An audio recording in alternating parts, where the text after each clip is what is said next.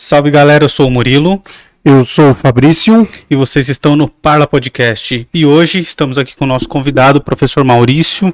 Tudo bem, professor? Tudo bem, vocês? Uma grande alegria estar aqui nessa noite para bater um papo com vocês. Pô, professor, estava ansioso para te conhecer. Você é professor de Direito, né? Isso mesmo. De Ética. Também. E historiador.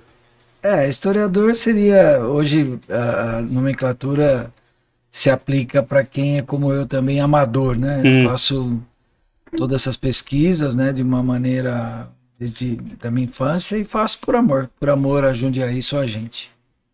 Você é especializado na história de Jundiaí, tá certo afirmar isso ou você abrange isso ainda? É, eu, eu tenho é, muito amor por Jundiaí, que eu costumo dizer que não cabe nem meu peito, né? Então, desde os seis anos de idade, tudo que é ligado à cidade, qualquer coisa que, que tem uma ligação com Jundiaí, eu, eu gosto de saber. Pô, que legal. E por que essa paixão? Tem uma coisa que motiva isso? Deixa eu só arrumar seu microfone, porque é, eu, eu ganho dele. Você tem que falar bem Vamos pertinho, lá. Ah, tá. tampando seu rosto. Uh, eu acredito, é, é, essas coisas, acho que já nasce meio assim, viu? Mas eu tive um avô, um avô paterno, o vô Zeca. Ele não, era nascido em Jundiaí por parte de, de, da minha avó, que era esposa dele, minha avó paterna. A minha família chegou em Jundiaí, família italiana, em 1879. Mas meu avô veio de Tuiuti, nasceu em Tuiuti quando era Bragança Paulista uhum. ainda. Mas o amor que ele tinha por essa cidade, é, por Jundiaí, era uma coisa espetacular e aquilo transbordava. Ele foi um avô de verdade, então ele tinha muita paciência, ele tinha mostrava aquelas fotos antigas e contava de quando ele era criança, e, tinha uma narrativa deliciosa, um carinho com a gente, e aquilo me fez apaixonar pelas fotos antigas em primeiro lugar, né? Eu comecei uh, colecionar, colecionar foto antiga, né? Molecada, eu colecionava bolinha de gude, é, é, tampinha de garrafa, embalagem Naquela época de cigarro. tinha muito isso, né? De tinha, colecionar as é, coisas, né? Palito de sorvete, é, inseto, eu tinha tudo lá nos vidrinhos, tudo que é tipo de inseto, que colecionava, né? E também colecionava foto antiga, né? O pessoal não podia marcar com foto perto de mim, porque eu levava embora. Cara, com quantos anos você já pegava foto? Seis, sete anos, né? E eu, agora fez eu lembrar de uma coisa, a minha... Eu tive a felicidade de conviver com a minha avó paterna até meus 41 anos de idade, ela com hum. toda a lucidez, alegria. Pô, que legal. Maravilhosa. E ela tinha uma mala com com fotografia e, e às vezes falava, oh, vamos ver foto, porque desde criança eu queria ver aquelas mesmas fotos, né? Então ela falava, olha, não, não roube minhas fotos, não leve embora, que quando eu morrer é tudo sua. E eu já tinha enchido o bolso pra zoar, né? Aí eu falava, tá bom, começava a tirar foto do bolso. Ela falava, olha, tá levando ele. E quando ela faleceu em 2003, foi bastante triste. É uma tia saudosa também que já faleceu, a tia Demeres, me ligou, falou: Ó, vem buscar tua herança aqui, que era aquela mala cheia de foto que tá comigo até hoje. Pô, que legal, cara. É... E a história do sebo, como foi? É, então, o sebo, eu, eu em Jundiaí, né, já vou aproveitando, juntando as histórias e falando da cidade. Um dia Hoje tem uma loja de brinquedos perto de um antigo hotel que hoje tem um prédio lá de cosméticos e tá para alugar uma outra parte. Era o grande hotel. É, pode, é. pode ser tá nova, marca, tá. tudo. Essa e... loja de brinquedo é a Ciranda? Isso, era tá. bem ali, uh, tinha o Carimbo Fioravante, do meu amigo Paulinho, e tinha agência Bit Turismo, que tinha acho que duas agências de Jundiaí. Em 79 eu fui trabalhar lá, dia 5 de janeiro de 79 comecei a trabalhar lá. Uhum. E eu fui trabalhar de office boy, né? Hoje, tudo que você faz na internet, no aplicativo, no celular, numa passagem aérea, tinha que pegar um office boy, pegava a pastinha, pegava o cometa, descia lá na rodoviária, ia lá para Avenida São Luís, Baranta Pitininga tal, para pegar uma carimbo, um voucher, buscar uma passagem. Que ano isso? Desculpa. 1979. Tá. E aí eu descobri os sebos, né? ali na, na, região da Praça da Sé, tem muito sebo e tal, e eu tinha que tomar cuidado para não ficar muito tempo ali vendo as revistas antigas, as coisas antigas. E eu botei na minha cabeça que um dia talvez eu tivesse um sebo em Jundiaí, eu tive outros comércios, sempre gostei do comércio. E chegou um momento que eu comecei a investir nisso, fazer acervo, né? Foi muito difícil, quatro primeiros anos até você fazer bastante acervo. E hoje, né, com bastante trabalho, muita gente que ajudou, né? Tem os colaboradores, a gente é um dos maiores acervos do interior do Brasil hoje. Que legal. Putz, cara, que legal. É. E como é pra fazer um sebo assim? Como, como, como você valoriza o que chega pra você? Porque eu imagino que é muito difícil você saber tudo, né? Tipo, o quanto vale o quê. É um aprendizado. Tudo é oferta e demanda, né? Então, de repente, sei lá, você tem o seu disco de rock, você não vai me vender ele por um real para vender ele a dois, né? Uhum. 100%. Então, tem, por exemplo, disco de vinil que tem um valor é, musical, histórico maravilhoso, mas não tem demanda comercial. Você não vende ele nem. nem você vê talvez para Ah, tá, decoração. saquei, saquei. E de repente um disco, sei lá, dos Beatles, editado, é, prensado num, num outro país que não seja. é, que o cara não tenha, né? Sei lá, o Revolver de, prensado na do- de- República Dominicana, que eu vendi recentemente. O cara quer aquilo lá. Então é demanda, né? E, e também o preço que você paga, né? Então, hoje em dia os sebos têm né, uma margem até pequena por conta de todas as vendas. A gente teve também na pandemia é, mergulhar nesse universo de vendas online, né? na- Nas plataformas tanto virtual, Mercado Livre, que já vende há muitos anos. Então você consegue ah, ah, esses produtos de maior valor agregado, né? Você consegue vender mais rápido, com valor justo e consegue tocar o seu negócio, que é uma luta, viu? Você, você vender cultura e sustentabilidade é, é uma luta. E Jundiaí, o que aconteceu? É, não tinha uma cultura de comprar coisa usada. Uhum. né? O pessoal hoje é até muito relutante ainda, muita gente, né? Se Mas tá aumentando um pouco, mas aí com o Bastante. lance do brechó, eu vejo muito, cara. É, legal. E a própria situação econômica está mostrando também. Porque com o livro, o que, que aconteceu? Ah, o, o bom brasileiro deixa, né? Vocês quando eram aqueles meninos sapecas que estudavam, né? Que a mãe tirava lição, nas férias a gente vai... eh, O que acontece nas férias? Aquele monte de livro você tinha aquele... Ah, amanhã eu leio, amanhã eu leio. Vai deixando para depois. É verdade, o segredo da Casa Chega- Amarela. É, chegava no finzinho do Gai- Gaimês Ramé, né? Aí chegava lá no finzinho, putz, eu preciso do livro para agora. Aí você ia num- numa livraria qualquer, ou na Don Quixote, ou numa outra que tinha, ele tinha ali, porque ele fazia estoque. O que que acontece hoje? As livrarias, elas não têm estoque. Então chegava lá, você paga, espera, daqui 20 dias chega, não dava. E a própria livraria recomendava que fosse um sebo. E quando começaram a chegar lá, isso eu tô falando 12, 15 anos atrás. Uhum. Eles tinham uma grata surpresa, por quê? Ah, o livro que custava 70, custava 20 no sebo, e depois que você lesse ele, você, você monetiza aquilo, você mostra para a criança que além do, do, do apelo ambiental, tem apelo, apelo econômico, você cuida bem do seu livrinho e tal, que ele vai valer, você pagou 20, vai valer 10 na próxima, pra você trocar com o próximo. E o povo não acreditava, porque os livros são todos em excelente estado de conservação, porque eles têm aquela imagem de sebo, aqueles livros caindo a capa, tudo detonado. Tá né? faltando pá. É, não, hoje é tudo zeradão, né? Você vai lá, o acervo é, é bala. Você confere livro por livro que chega pra você? Tem que, tem que conferir, né? E, e- e assim, é muito difícil, sei lá, eu compro um lote de mil gibis para você ver página por página. Então você dá garantia, né? Eu já tenho a garantia da lei, né? Que, que o Código de Defesa do Consumidor, mas a gente, né? O cara. É muito raro, viu? Porque às vezes quando você compra um lote, você olha meia dúzia, tá tudo inteirão, legal, tá tudo. É muito difícil no meio. E quando o primeiro também tá detonado, tá tudo Tá tudo detonado. É, é pra usar, né? É que eu falo, é pra usar. Cara, mas o, e como foi esse lance de você ser advogado, ser professor? É, qual é a, a linha do tempo que, que fez você. Não sei se é advoga. Sim, ó. O que, que aconteceu quando, quando ah, ah, eu eu ser professor, né? Eu, eh, com meu primeiro carteira, primeiro emprego de carteira assinada foi na editora Panorama, que era o jornal da cidade, né? Meu tio Nivaldo Massagarde era motorista da prefeitura, saudoso tio, e fazia bico à noite de motorista do jornal. E eu, eu vi que tinha uma vaga lá, que precisava no balcão de anúncio lá, um moleque lá, e me pediu eu ir lá. Eu fui lá, já arrumei o, o serviço. E aí eu vi aquele povo de publicidade e tal, falei, pô, eu queria estudar no Luiz Rosa, que é a escola que eu, por algum motivo, eu entrei lá em 79, eu tô lá dentro até hoje, eu não saí mais, fizeram alguma coisa lá, né? que eu tô lá até hoje. Entrei como aluno, aí a gente fez, o, o Jundiaí teve um movimento cultural muito forte, que foi o Teatro Amador, né? O Teatro do Tio Rosa, a gente ganhou festivais estaduais, eh, festivais nacionais, a gente ganhou os 14 festivais de Jundiaí, os 14, depois a gente só podia trabalhar como concurso, porque a gente papava todos os prêmios lá e tal, né? E aí eu comecei a lecionar, né? Eu tive uma autorização do MEC para lecionar educação artística, que era parte do teatro. Com 23 anos eu comecei a lecionar no Rosa. Pô, cedo. E aí, é, daí eu saí, me casei, né? Minha esposa estou comigo lá no, no, Luiz Rosa. Depois eu saí, me casei.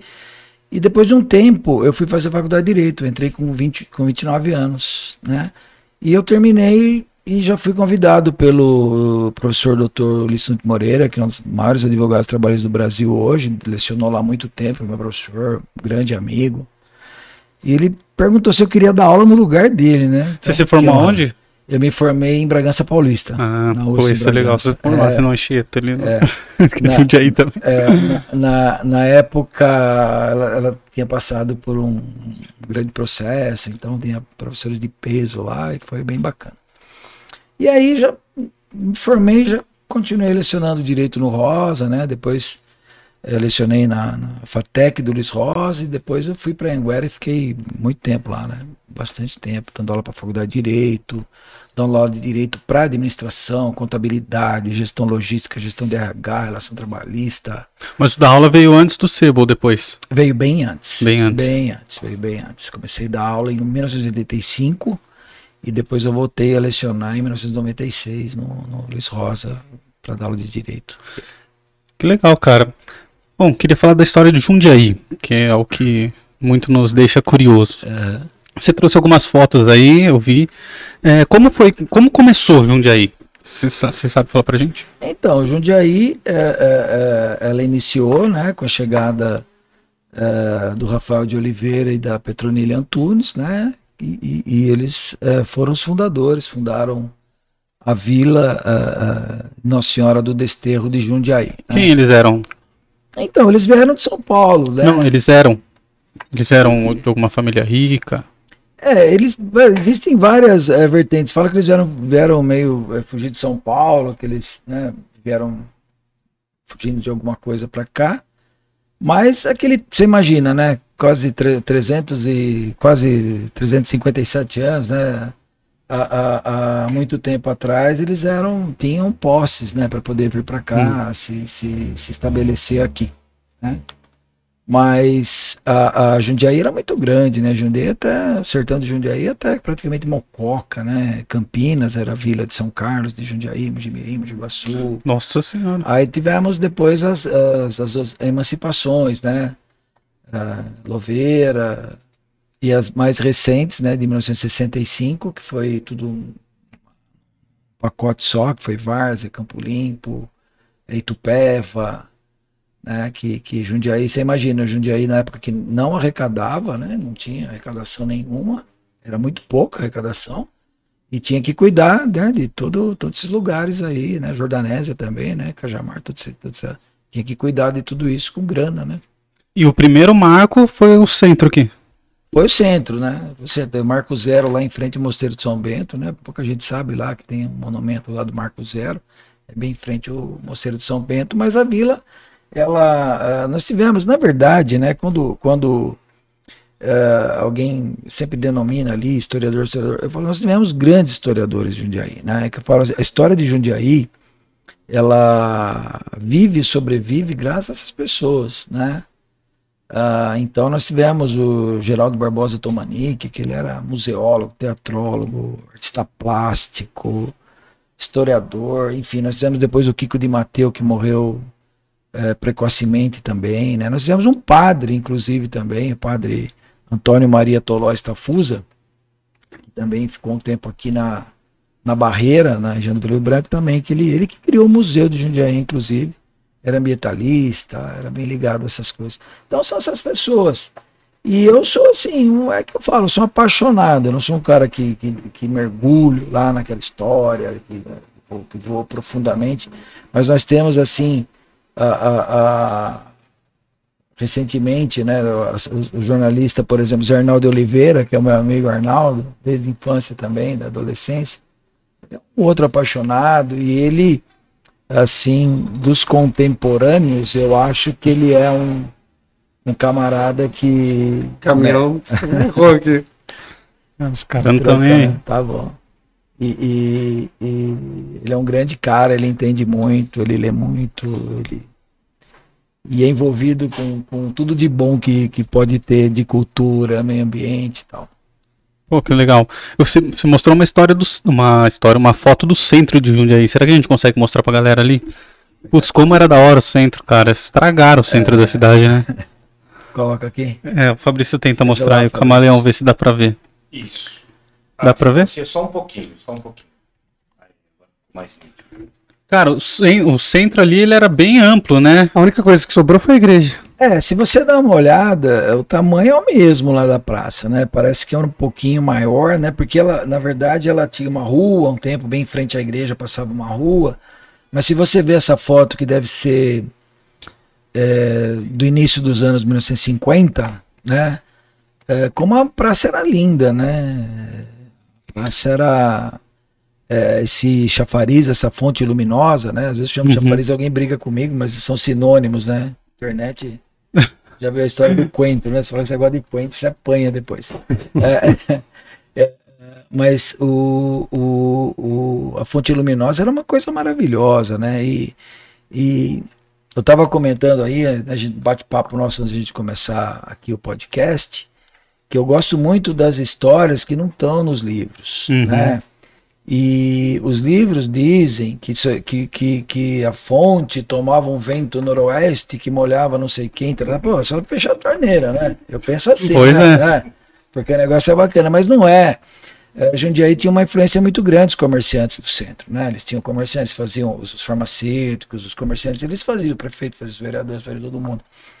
E o pessoal, quando dava a baixa do exército, que era ali onde é um estacionamento hoje, né, um patrimônio que foi demolido, uh, foi comprado e demolido, uh, ou eles davam baixa e iam nadar nessa fonte. Então o pessoal uhum. achava que, né, que, que aquilo atentava contra o pudor, que era uma algazarra tal.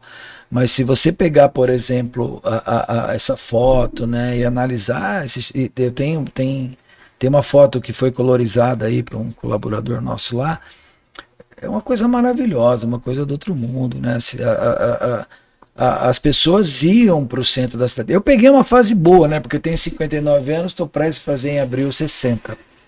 Eu peguei uma fase boa ainda do centro da cidade, de você passear lá, de você os dois cinemas, né? Depois o, o eu peguei o finzinho, que já estava ali caindo nos pedaços, né? Depois que ele foi totalmente reformado. Mas a gente ia no cinema, depois ia dar um rolezinho ali pelo centro, né? Na paquerada, dar um, né? E, e, era uma delícia você estar no centro. A gente ia pra cidade, né? Quando minha mãe falava, vivia minha mãe já se arrumando, onde você vai? Vou pra cidade. É, minha avó fala cidade, então vou pra cidade. cidade. Vamos lá. E, e, hoje, quando eu, é engraçado que quando eu coloco essa foto do.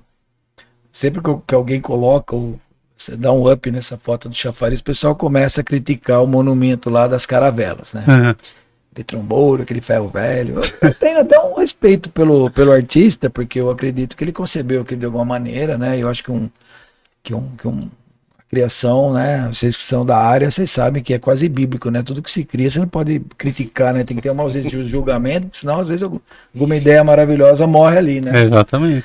E, mas eu acho que ela está no lugar errado, né? Eu acho que, que, que como é a caravela e é um, é um negócio muito grande, eu acho que aqui no parque da cidade, por exemplo, ou algum outro parque, né, ali com, aquele perto da água, talvez. Ali é, ali no, no, com aquela água no fundo, eu acho que né, uma perspectiva maior, porque aquilo é grande. Eu acho que ficaria sensacional, né? Mas ele demanda vontade, dinheiro público também para poder remover e mexer. Mas ah, se você olhar o centro era, né? era mais clean, cara, mais clean, dá mais vontade. Parece que era mais para as pessoas irem mesmo. É. E tinha o footing, né? Que era o que, que era a grande sensação, né? Eu não, eu não peguei essa época, porque quando o Mar Zomiani, em 63, né, foi o prefeito Omar, que, que na gestão dele que foi tirado a fonte, e tem uma lenda que fala que aí foi para a chácara de alguém, não, isso era de alvenaria, não era mármore, não, não, isso aí foi metido a marreta mesmo e quebrou, não teve como uhum. levar isso para algum lugar, né? Ele foi feito de alvenaria, com revestimento lá tal. E então eu era muito criança, eu tinha um, dois anos, então eu nem lembro, né? Porque um, dois anos eu, eu, eu nem me lembro. Mas a, a, as moças iam todas lá, né, para missa primeiro, depois depois da, da missa elas iam na Pauliceia, que foi a, padaria lá onde tem uma loja que chama Torra Torra hoje, que, né, que a padaria ficou no mesmo local há mais de 120 anos, Nossa. no mesmo local. Paulista. É bem em frente onde é o banco, né? O banco Itaú. E, e, e as moças rodavam, né? No sentido horário, os homens anti-horário e tal, e ficavam ali se conhecendo. E às vezes, quando alguém comenta, fala, ó, conheci minha esposa dessa maneira, conheci meu marido assim. Pô, que legal. O Né? Tinder da época era. Era o Tinder. era, era a fonte.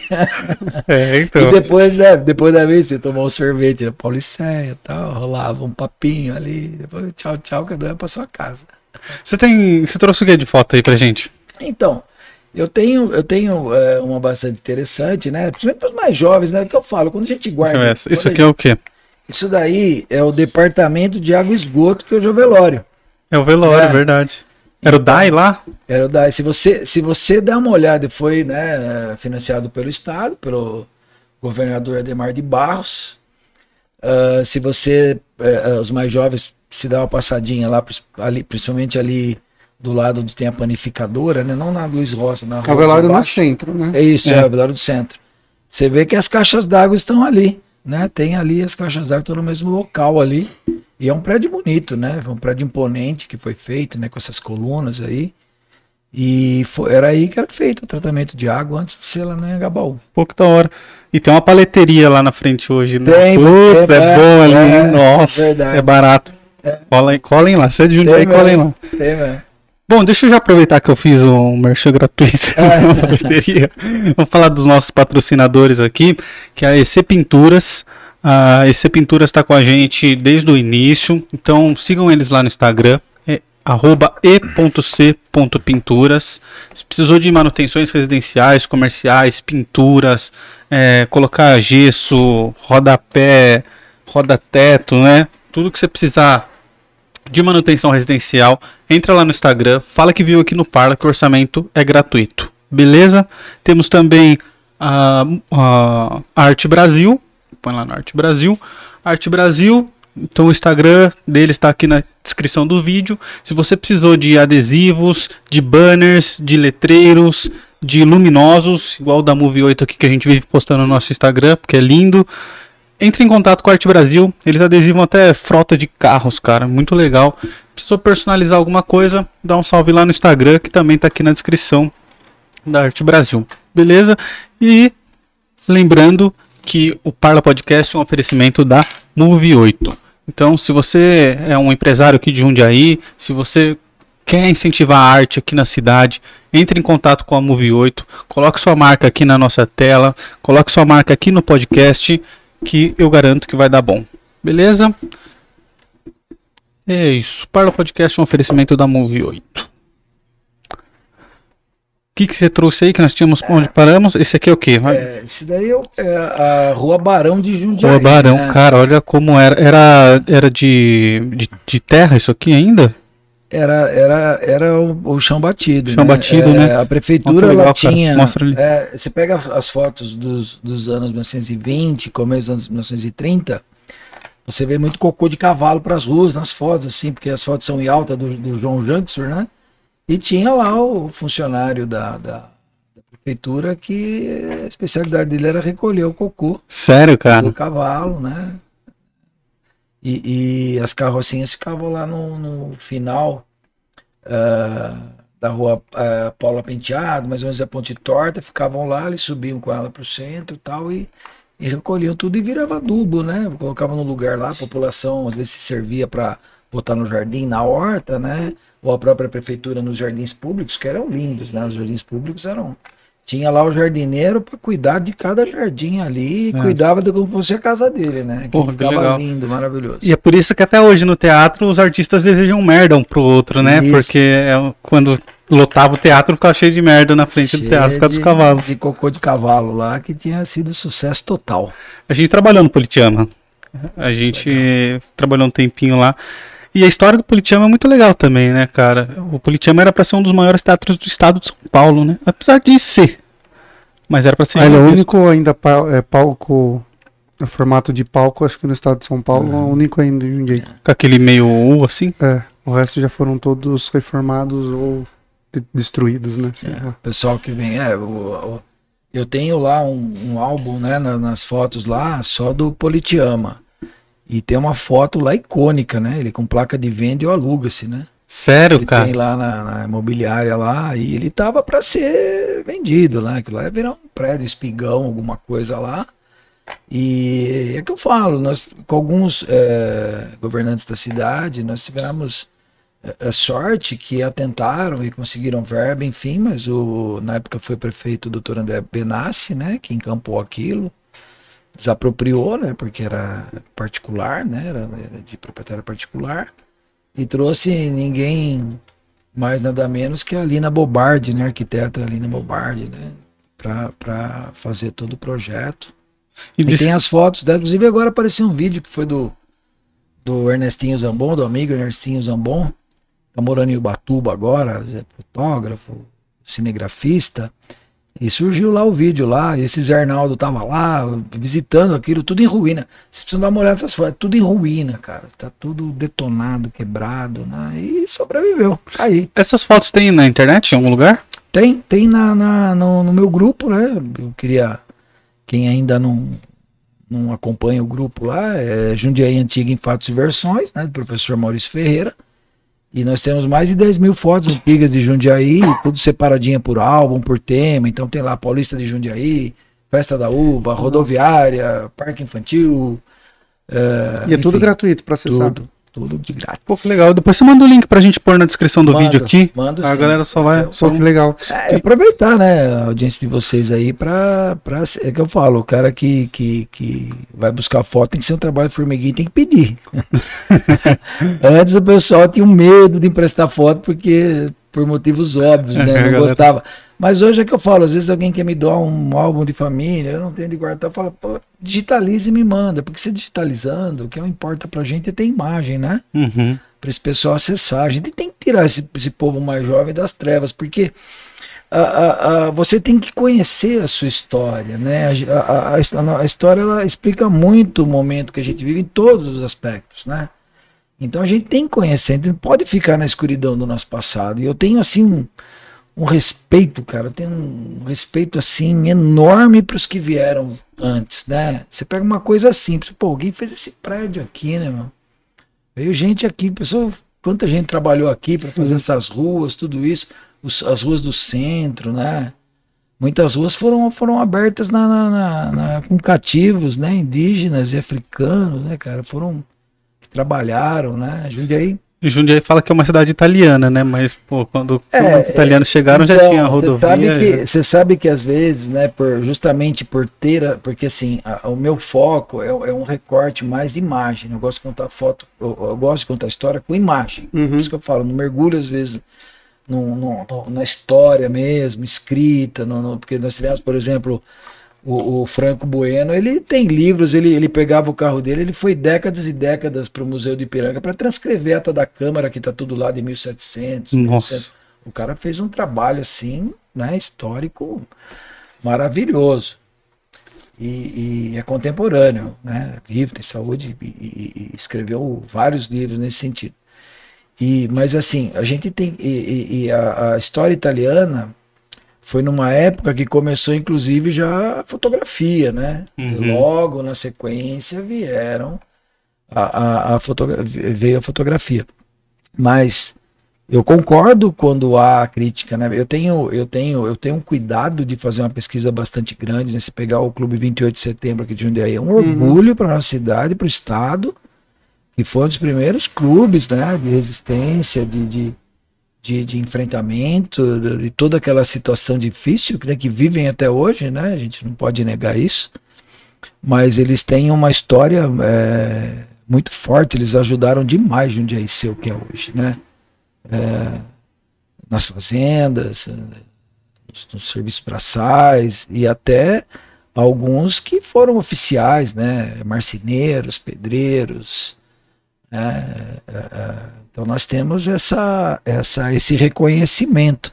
Mas só que o recorte que eu faço lá, eu tenho muita foto né? de, de é, afro, né? de, de, de ah, dos negros na, na página e, e para mim é uma alegria quando eu consigo mais uma, né?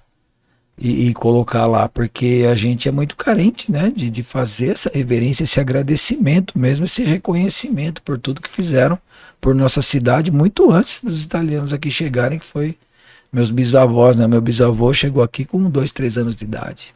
Pô, que legal, cara. É uma data importante de, de se falar isso, né? Sim. E é muito louco que hoje nunca se tirou tanta foto igual se tira hoje em dia, né, Uhum. cara? E nunca deve ter se perdido tanto arquivo igual se Eu perde. É, eu acho que não guardam muito, não. Né? Eu tenho, eu, eu, eu sempre peço, né? Vocês que fazem esse audiovisual, guardem as sete chaves, cara, porque Jundiaí é muito carente de imagem. Você imagina, né, uma imagem, né? Vocês trouxeram tanta gente boa aqui já para falar, tanta coisa interessante. Você começa uma coisa, toma um outro rumo. Você imagina alguém vendo isso daqui 60, 50, 40, 100 anos ouvindo, né? É uma reconstrução Uhum. né? Eu, eu digo que quando eu comecei a publicar essas fotos lá no, no vovô do Facebook, lá no Orkut, eu comecei a publicar e, e eu ficava assim, eh, de- de- eh, extasiado com, com a reconstrução da história, né? Você põe uma foto lá, ah, ah, eu estava comentando que eu recebi uma foto de 1937 e, e alguém comentou lá embaixo, pô, tinha sete anos nessa foto. Eu cliquei lá no perfil da pessoa, uma senhora, 92 anos. Tava- o filho dela tinha colocado uma fotinho dela lá com o tablet. Ela comenta ativamente lá. Então você imagina co- como ela enriquece essa praticamente dá vida a foto. Você parece que está enxergando, se movimentando ali, né? Aquele clique eternizado ali, né? E o povo é muito saudoso, o povo não busca muito, mas quando ele, ele, ele se depara com uma foto antiga, né? Eu tenho feito ali uns antes e depois, né? Sou fotógrafo profissional, pego lá meu celular, vou lá, tento achar o ângulo daquela foto parecida, monto um antes e depois ali e faz muito sucesso lá. O pessoal gosta muito de fazer a comparação, principalmente os mais jovens. Que legal, cara. Como que é o, o link? A página? A Jundiaí Antiga, em Fatos e Versões, professor Maurício Ferreira. Isso tá no, Facebook. no Instagram, você tem alguma coisa? Só? Instagram, eu tô, tô começando agora a colocar alguma coisa lá naquele business que tem, né? Hum. Então, tô- tô- quando eu tô publicando, eu tô colocando nos dois lá, né? Pô, acho que a galera do Instagram gosta mais de foto que do É, o Facebook, pessoal cara. tá me cobrando bastante, eu vou ter que fazer um intensivão aí pra aprender a mexer legal lá. É, dá trabalho. E... Pô, hoje dá pra fazer até um, um acervo com inteligência artificial, né? Ah, Puta, é? é muito louco. Ah, dá pra você pegar inteligência artificial e ensinar ela sobre fatos, sobre fotos, sobre imagem, e aí você tem interação. Então você pode perguntar pra inteligência artificial que ano que é isso aqui, aí baseado em algumas informações que ela Uhum. tem na imagem, Ela ela, vai te, te dar. te dá a resposta. Caraca. E você pergunta o que você quiser pra ela, velho. Mas é possível qualquer pessoa fazer isso? Qualquer... É, você tem que ter a grana pra desenvolver? Cara, é que talvez as empresas tenham interesse em projetos culturais, né? Empresa grande, por exemplo, a IBM fez, você viu lá na Aham. Pinacotécnica? Aham. É muito louco. Né? Pinacoteca? É, eles fizeram ali e tem o quadro mestiço, o menino pergunta se jogou bola. se o mestiço jogou bola. A inteligência artificial, ela interpreta que naquela época existia futebol, só que por ele ser um escravo, provavelmente ele não jogava. E a inteligência responde isso pro menino, Entendi. tá ligado? Da hora, velho. Ah, é sensacional, né? Você sabe que eu, Ia ser legal, com né? todo esse tempo assim, né, eu, eu, eu consigo é, muito rápido identificar, porque você pega a foto e não tem data, né? Eu já identifico o local, pela roupa, a, a data muito É. pró, e se tem um carro, eu, eu coloco naqueles grupos de carro antigo, você joga lá, o cara fala, O cara falou Esse ano. aqui é o modelo 1947, foi lançado em junho. Então, esse, essa foto só pode ser de junho até não sei quando. Então, é sensacional. Você sabe qual a foto mais antiga que você tem? A de 1884, 1864, quando o grande fotógrafo, né, Antônio Militão, que é um ícone que, inclusive, a família Moreira Salles comprou todo o acervo dele, né? Ah, ele veio para Jundiaí, tirou uma foto ali, mais ou menos no ponto de táxi na Rua do Rosário, olhando lá para o fundo, né? Mais ou menos dali, e uma em frente à, à Catedral, 1864. Você trouxe elas ou não? Então, não, não trouxe hoje, mas eu vou mandar o link para vocês. Manda o link, depois. manda o link. Eu fiquei É. curioso por essa foto. O que mais que você trouxe aí? Vamos lá. Casa Carlos Gomes. É, Então, eu acho, acho bacana, né? Porque tem coisa que é memorabilha, né? Tem coisa que te remete. São TVs de tapete. Som TV tapete. É, Nossa. Disco laser. Virou o nome de uma rua, né? É, ah, não, na verdade, na verdade a rua já é muito Já mais antiga. Ah, tá. E essa casa Carlos Gomes, ela é da família Copelli, começou há muito tempo, né? Então a gente comprou muito disco aí, aquelas fitas cassete, né? Olha o estilinho do pessoal. É, sensacional. A gente esperava sair o Porta décimo, a gente esperava sair o décimo terceiro salário para comprar um disco. Nossa. Isso aí é. do- Inclusive, estamos esperando o 13 terceiro. É, essa era 1980, é, dos anos 1980. 1980. É. Mas eles Que hora. começaram, salvo engano, nos anos 1940 ou até antes, né? Nossa, família. cara. E essas outras, hein? Então, aqui a, a gente dizia que era a pontinha, né? A pinguela lá do Jardim Rio Branco, ligando a Vila Rio Branco. Tava em obra aí, né? Estava em obra do, do, do prefeito Ibis Cruz, né? O prefeito Ibis Pereira Mauro da Cruz. Eu vi uma foto da construção da Avenida 9 de Julho. Tem um Puta, álbum É sensacional. sensacional essas fotos. O Ibis, cara, eu vou dizer, o, o Ibis, você conversa com ele, você chamar ele de senhor, ele briga, né? Porque ele tá com 92 anos, mas tá com um pique de, de 25, é impressionante. E, e ele me doou é, é, todo o acervo da, da sua administração, acervo particular dele, né? Que ele Uhum. tinha um acervo particular. E eu tô digitalizando, né? Mais pra frente eu vou, talvez, né, conversar com ele se eu posso doar pro centro de memória, que estão fazendo um trabalho legal lá. Né? Então eu vou digitalizar todo o material. E ele foi é, visionário, né? Você imagina um prefeito em quatro anos, né? Numa gestão.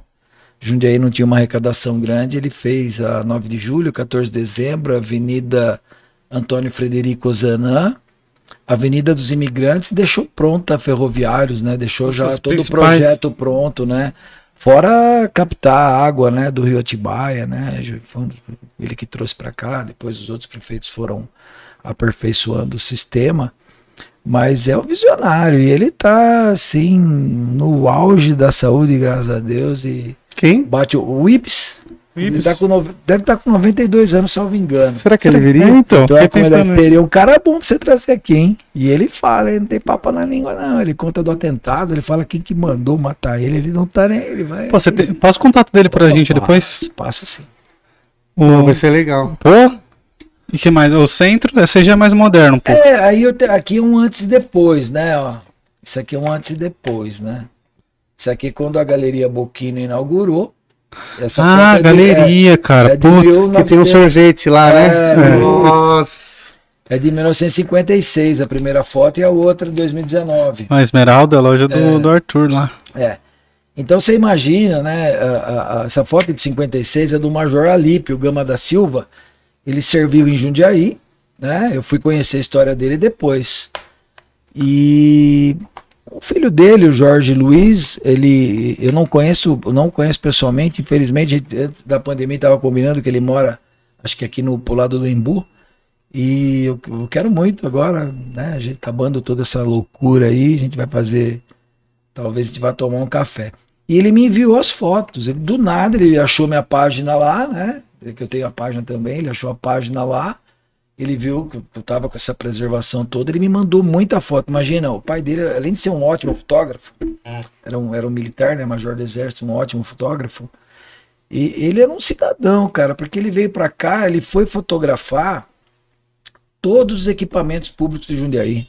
Ele foi na Ponte Torta, ele foi na estação ferroviária, ele foi na Sorocabana, viaduto da Ponte São João, o Instituto de Educação Experimental, que é a Escola Bispo hoje.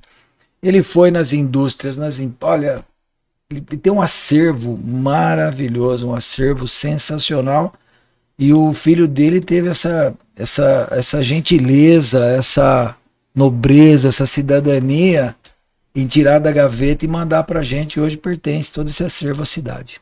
Putz, cara, que legal. É muito legal isso de você digitalizar, porque depois que você digitaliza é de todo mundo, né, todo cara? mundo. Eu sempre, eu, eu- eu, eu sempre assim, é, é, ah, muita gente, é, é que eu falo, né? É que nem você, sei lá, você faz um trabalho, né? Você foto, fotografa e tal, ou faz um, um áudio, monta um videozinho, alguém pega lá e não te dá o crédito. É meio chato isso, É, né? isso é chato mesmo. É meio chato. Eu não, eu não tenho é, finalidade é, lucrativa nenhuma com isso. É zero. Né? É amor mesmo. Amor, que eu falo que não cabe dentro do meu coração, o amor que eu tenho pela cidade. Transborda. Mas é muito chato, às vezes, que nem eu comecei esse trabalho há 50 e poucos anos, o cara vai lá chupando as fotinhas e botando tudo lá, no, nem menciona. Já rolou isso? Muito, isso é muito acontece demais. Campanha política você vai pegar lá demais. É, a gente dá um toquinho, né? Fala, ó, pode usar, bacana, bota lá, pelo menos. Porque é suado, cara. E, e assim, é- é, não é nada, não é uma coisa financeira, mas é o respeito, né? Pelo trabalho, Pelo né, pô? trabalho, pelo trabalho. Eu, eu, eu acho que a gente tem que valorizar o trabalho da gente, porque é um trabalho. ah, agora, né, ultimamente, eu, eu tô com muita coisa lá para digitalizar, que eu tô com outro projeto, tô trabalhando muito lá no Sebo, a gente tá fazendo um antiquário lá, e as vendas na, na internet também, tô montando equipe maior lá.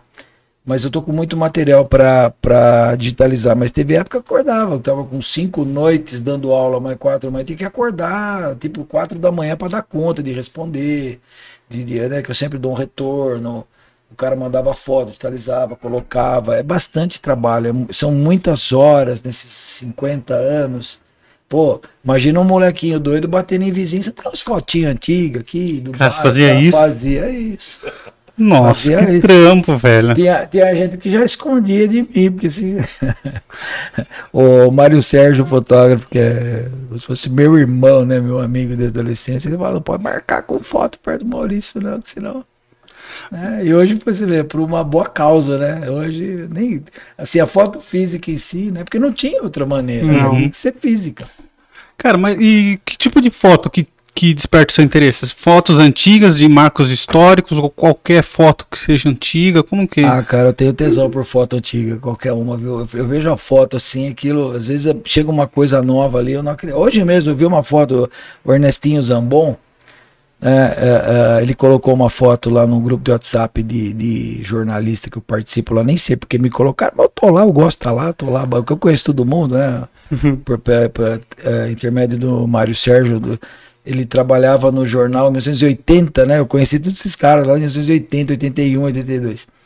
E ele colocou uma foto do Grêmio, né? Que vem a calhar, porque a história do Grêmio agora lá e tal.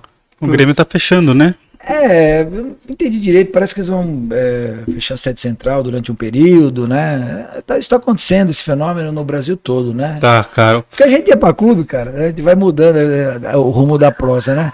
Mas a gente ia pra clube quando era moleque, mas gostava de piscina, adorava piscina, né? Sabe aqueles caras que não vê a hora de entrar numa piscina, Uhum. né? O pessoal hoje virou uma coisa tão corriqueira, tão banal, né? Que era a nossa diversão. Né? E, e- a gente passava o dia inteiro, né? No, na esportiva, né? Clube de campo esportivo nos 80, meu Deus, lá É. Uma coisa até importante, né? Que os clubes de futebol surgiu disso também. tudo, né? né? Às vezes né, brigando futebol, né? O cara nem é sócio, né? É, exatamente. Eles extrapolaram os muros, né? Virou aquela cultura toda lá. Mas e ele colocou uma foto da discoteca Henrique VIII, cara.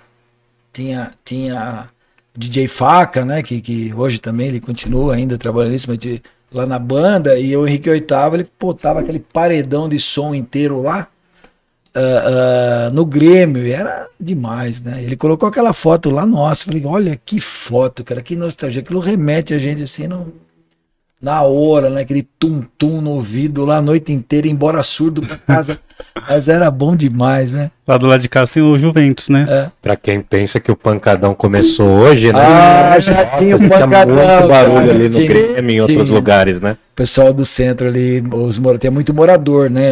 Ali reclamavam bastante, mas Eu cheguei, eu, eu ia todo ano no show cover do Legião que tinha ali no É, Grêmio. eles fizeram por né? muitos anos, né? Por muitos anos mesmo, assim.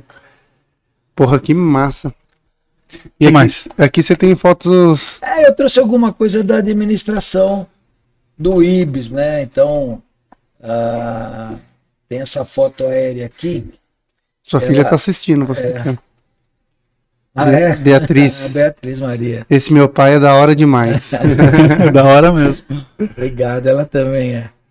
E olha que foto, foto interessante. Essa nem é do IBS, né? Eu trouxe ela até de uma revista da Duratex.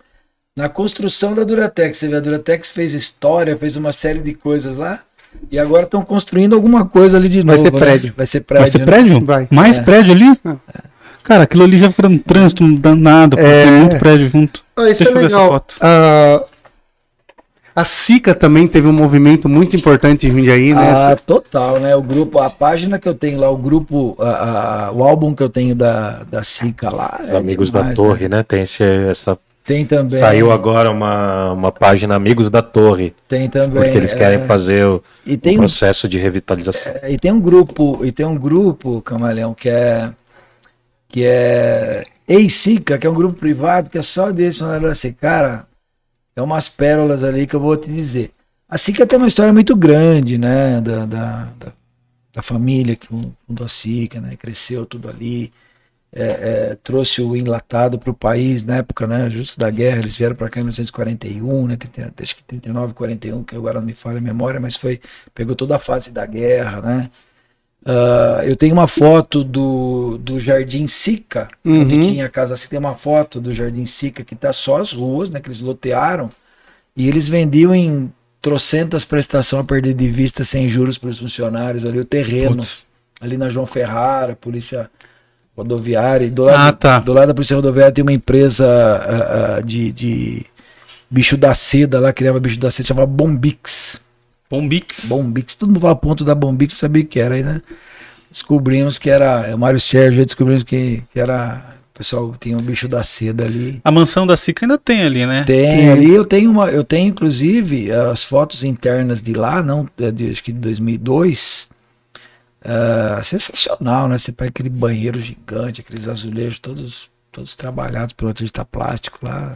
E eu não sei, eu não sei como funciona o negócio ali, mas eu sei que tem uma casa que tem gente que mora ali, É porque tem cachorro. que tem cachorro. Ah, provavelmente é alguém que toma conta, né? No- acho que não dá pra deixar hoje, nos dias de hoje, uma, um lugar assim sem ninguém tomando conta, né? Tá bem. eu, eu vi uma menina entrando lá esses dias, É. com camisa de escola e, e tal. a Sica tem uma coisa interessante, né? É, é, o prefeito Vasco Antônio Ven- Venchiarucci, arquiteto Vasco Antônio Venchiarucci, Respeito ele- total. total. Ele, você imagina, ele tinha 33 anos de idade, ele fez o bolão, que era o projeto dele, ele que desenhou, o projeto dele. Ele não tinha aqueles, aquelas alças laterais, não tinha, ficaram com medo, tal, aconteceu alguma coisa, acabaram colocando depois do projeto.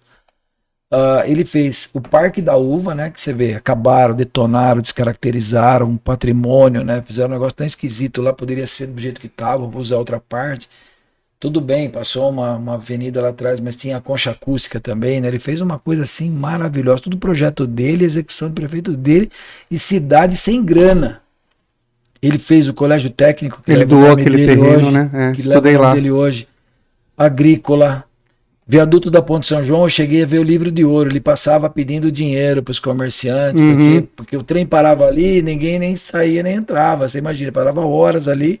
Então, carro, ônibus, lá, ninguém podia passar, ele tinha que esperar. Ou dar volta pela Vila Rio Branco, né? Deve ser fácil isso, né? Não tinha viaduto na Vila Rio Branco, dá volta a pé para passar pelo túnel, né? Não de carro, não tinha. O viaduto da Vila Rio Branco veio 16, 17 anos depois. E só que ele inaugurou em 1950 o viaduto da, da ponte, você vê, foi revitalizado agora, está lá até hoje. E o viaduto da ponte tem uma história muito interessante. É, eu conheci o Mandu, o menino Mandu, o Mandu, o mágico Mandu, que faleceu há uns anos atrás. E o Mandu era uma figuraça, né? Era um patrimônio ali da região da Ponte São João. E em 1950, o, o, o, o governador Ademar de Barros, ele veio para cá, ele gostava de umas biritas, né? Tomar umas cachaça boa, né? E ele foi na, na padaria da dona Leta Oswaldo Bárbaro, que eram os pais do saudoso Picoco Bárbaro, também jornalista. E lá ela fez uma. Começou a fazer uma caipirinha, tava o padre Ângelo Cremontes, todo mundo lá, fazia uma caipirinha para o governador, porque a caipirinha dela, todo mundo diz, né? Infe- Infelizmente eu não peguei nessa época que. Nessa época eu tomava café com leite e farinha ainda. e aí ela, é, é, ele, é, imagina uma caipirinha de pinga japi, que é uma pinga forte, né? Uhum. E, e ele tomou uma, gostou, pediu mais uma. Os assessores, pô, você vai inaugurar o viaduto, melhor parar, tá? E foi tomando cachaça do Naleta lá. Bem onde tem uma empresa de descartável hoje na esquina da Carlos Gomes, ali em frente um. né? Uhum. Era ali. Aí subiu a pé para inaugurar, ele foi segurado, ele não conseguiu falar. é. Ele não foi, ele foi bêbado, né? Foi bêbado, caindo mesmo lá. É o hino do meu corpo na hora. Isso, eu ouvi relatos dos moradores. Eu, eu, eu convivi com, com o saudoso Orlando Negri, né, que nasceu em 1919. tive um comércio lá da casa dele, né? Aliás, ele era meu senhorio, era inquilino dele. E como ele tinha uma memória assim absurda, eu, eu tenho dezenas e dezenas de horas conversando com ele, né? E ele tava lá e muita gente tava lá. E o Mandu contou que o menino, na hora que eles iam, teve esse entreveiro que ele tava bêbado, a hora que ia passar o carro, né, com ele para inaugurar o viaduto, saiu um molequinho correndo. Aí estourou a faixa lá embaixo e falou: Primeirinho! É verdade? Sério, Não, velho. é sério. Caralho, Não tá- o moleque não tá- tem tempo. Não tá, não tá no livro, né? Mas tem os relatos lá, né? Putz, genial isso, Desceu cara. a faixa. Genial. Aí eu descobri, fui, fui pesquisar, que é porque o viaduto tem 302 metros, né? Então o moleque correu, não sei se chegou no carro. imagina o como- moleque. Estourou o negócio, vai fazer o quê pro moleque, né? Chegando lá, primeirinho. Genial, velho, genial. O que, que, que que tem mais aí pra Então, gente ver? Vamos lá. Tem essa também, né? Da Só grande- pra não fazer injustiça aqui, o Pedro também mandou assim, ó. Ah, Pedro Pedrinho, Ferreira, o meu pai Pedrinho. também. Muito bem. Tem dois filhos? Tenho dois filhos. O Pedro, né, que é advogado, é concursado na Câmara também, está no jurídico da Câmara. E Pô, que a, legal. e a Beatriz, que recém-formada psicóloga, vai começar a caminhada dela agora. Isso aqui é onde, cara? Que lindo, velho. Então, olha só, se você olhar os prédios na parte de cima, né, você vai enxergar onde é a Pinacoteca hoje, que é a, que era o Siqueira Moraes. Mostra pra galera. né? Deixa eu ver que lado que tá aqui. Você tá mostrando, ó. Ó, bem aqui do lado esquerdo, ó. Você consegue aqui, ó. Aí ficou perfeito, perfeito. segurar, ó. Então aqui, ó, tem a escola industrial, né? Escola industrial e o onde é a pinacoteca e a- esse prédio mais à direita grande é o Politeama. Eu segurei que Ah, já- tá na rua de trás, é, ver. E aqui é Vigário JJ Rodrigues, Ah, a rua tá. que você desce lá. E aí enchia muito d'água, né? Porque tem aquele gargalo do Guapeva, né? Então, Reconhecível, É. né? Irreconhecível, cara. e então enchia tudo d'água, aquelas vilas lá da Vila Argos Velha, A cidade, casas hoje. a cidade né? parecia ser muito bem cuidada, né? É bonita, ela é mais clean, né? Você É. olha assim, ela, ela tá limpinha. Tipo, as gramas estão cortadinhas aqui, ó, É. tipo, É. os matinhos organizados.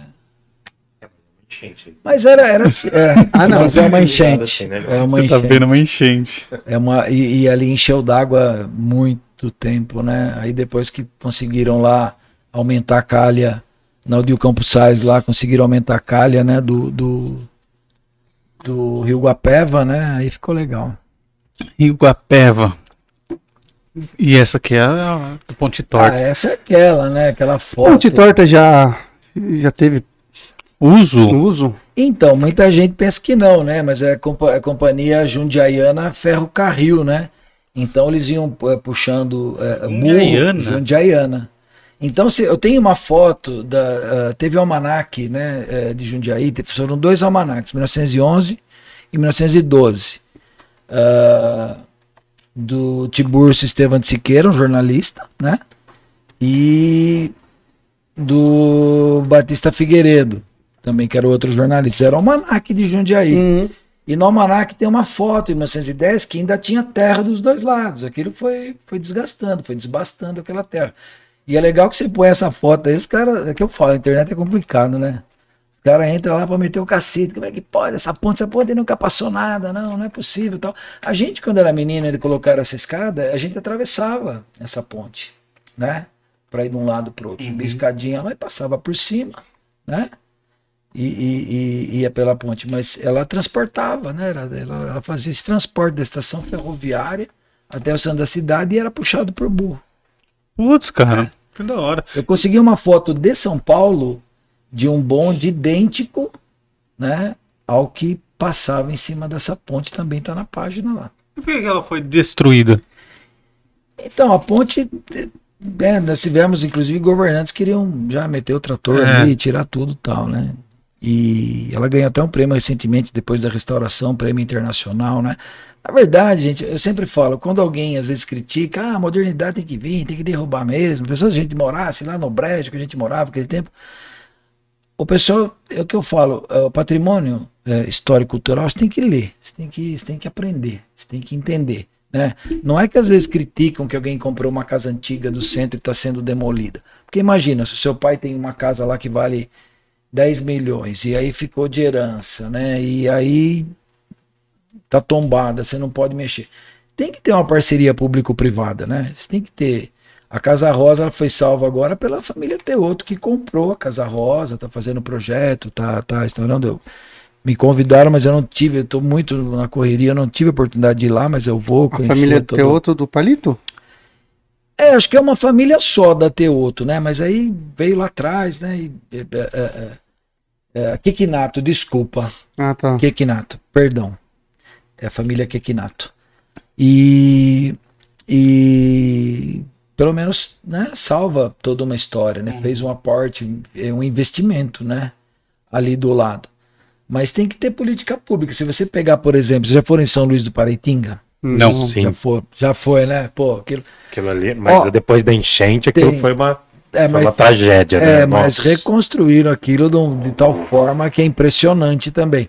E tem um, tem um lugar lá, quando você voltar para lá, porque a igreja vai estar aqui de frente, e você olha numa rua que ela é idêntica à Rua do Rosário em 1870 e pouco. Sim, eu fui lá É, assim. logo, eu fui lá- antes, eu, quando era moleque, eu fui antes do, da enchente, daquela última enchente, acho que foi 2011, 2010, e eu fui depois, eu sei desse lugar, é igual. Nossa, sensacional. E lá Igualzinho. tem a casa que nasceu Oswaldo Cruz, né? O grande sanitarista Oswaldo Cruz, sim. né? Tá lá. Tem também o do. É ali que tem também daquele do sambista, lá do, do Lupicínio, não era? Ali, É, ali, a na casa verdade. do Lupicínio, não Na ali, né? verdade, é, eles falam que, que a- a- é, o- é a capital da marchinha de carnaval, né? Isso. Então ali tem aquela, aquele festival de marchinha do carnaval, que vem gente do mundo todo lá. Na época Ali do é carnaval nunca bonito fui. demais, ah, mas rapaz, ali, aquela- Mas aonde Eu ia é isso? lá, meu. Nossa. ali é bom, né? Você foi na cachoeira lá também, né? Sensacional, nossa, ali é demais, lindo né? demais. É, a, a cidade, o, o, o pessoal do fórum andando na rua, na praça, na hora do almoço. É, é um bairro, é, um, bairro de é Jundiaí, é, verdade. muito bonito. É legal, é legal mesmo. Igualzinho. Aonde que é isso? São Luís do Paraitinga, é- ela, ela fica no caminho lá de, de Ubatuba, Um né, do pouco litoral de Taubaté, norte. né? É, um pouquinho de Taubaté. mas é um caminho lá. Eu não sei exatamente quantos quilômetros, mas tem bastante vídeo, tem bastante. O dia que você puder. E o dia que vocês puderem ir lá também, pousadinha baratinha, lugar bom de. Olha, é maravilhoso, cara. Pô, despertou meu interesse. Eu vou dar um pitaco, porque eu queria que o professor mostrasse de novo a foto da, da ponte torta, e eu vou pedir Aqui. pro Fabrício pegar a foto da ponte torta que tá ali em cima da minha bolsa, por gentileza. Né, que são duas, dois momentos. E a ponte torta é muito simbólica pra mim, porque meus pais namoravam em frente à ponte torta. Eu só Então namorava em cima é. da Ponte Torta. Não, não foi feito na rua, né, brother? Debaixo da Na ponte rua não torta. foi feito, mas Lá embaixo não dava. muita coisa. Ah, Embaixo não dava, mas em cima dava. em cima dava, claro, né? E então, assim, acho que a ponte torta é bacana. Eu vou botar aqui na câmera do senhor aqui. Opa, arruma aí. Então, de um lado a gente tem, se o senhor puder falar de novo dessa imagem com o garoto, eu Ah, acho tá. magnífica essa imagem. Ah, eu, eu, eu, gostaria- eu esperava até que, o- que o Jorge estivesse vendo isso, né? Que a gente não se conhece pessoalmente ainda. Essa foto foi de quando ela foi pichada um tempo atrás, ela estava toda depedrada, né? Tal. Eu, conhe, eu conheço o grafiteiro, ele Conhece ele? é, eu, conhe, eu sei quem é. E, mas é interessante, porque foi feita por um fotógrafo também recente, que é o que eu Aham. tava te falando. E, É, poxa, tudo- é incrível. É tudo registro histórico, né? E esse, essa foto, né? Esse menino, essa foto é de 1956. Então você imagina, se a foto tem 75, é, se- é, 75 anos, né? Ele estava com 5, 6 anos, ele tá com 80, 80 e Uhum. poucos, né? E, e ele morou, né? Quando o pai dele serviu aqui. Então essa foto é icônica. E tem uma também que ele tá de lado. Você já viu essa? Que ele tá de ladinho lá, tomando um sol bem batendo. E o sol tá tá vendo, pino. né? E- E o sol tá pino deve ser perto, próximo do meio-dia, né? Porque o sol tá bem batendo de cima, assim. E essa foto aí, ela bomba, né? Essa foto, mas essa foto é maravilhosa. Essa foto, É bonita mesmo, cara. essa foto dá pra pôr num quadro e botar na parede que ela é maravilhosa. Muito simbólica, eu É. acho. Muito simbólica. Você podia usar essa aqui no, no livro Camares. O, o Jorge ia autorizar e amar ver essa. É, porque o Camares ele tá fazendo a capa de um livro aí. Ah, ele clicou no legal. Instagram, não sei se você viu. Só que ele vai usar aquela outra ali. Aham. Mas eu gostei mais dessa daí. Hein? mas vai, vai, ter, a- vai ter o 2, né? Aquela é pro próximo, é pro outro É. livro. É um livro de crônicas sobre a cidade. Legal. E aí já tem umas sequências já na mente. Falando nisso, quando lança, Camaleão?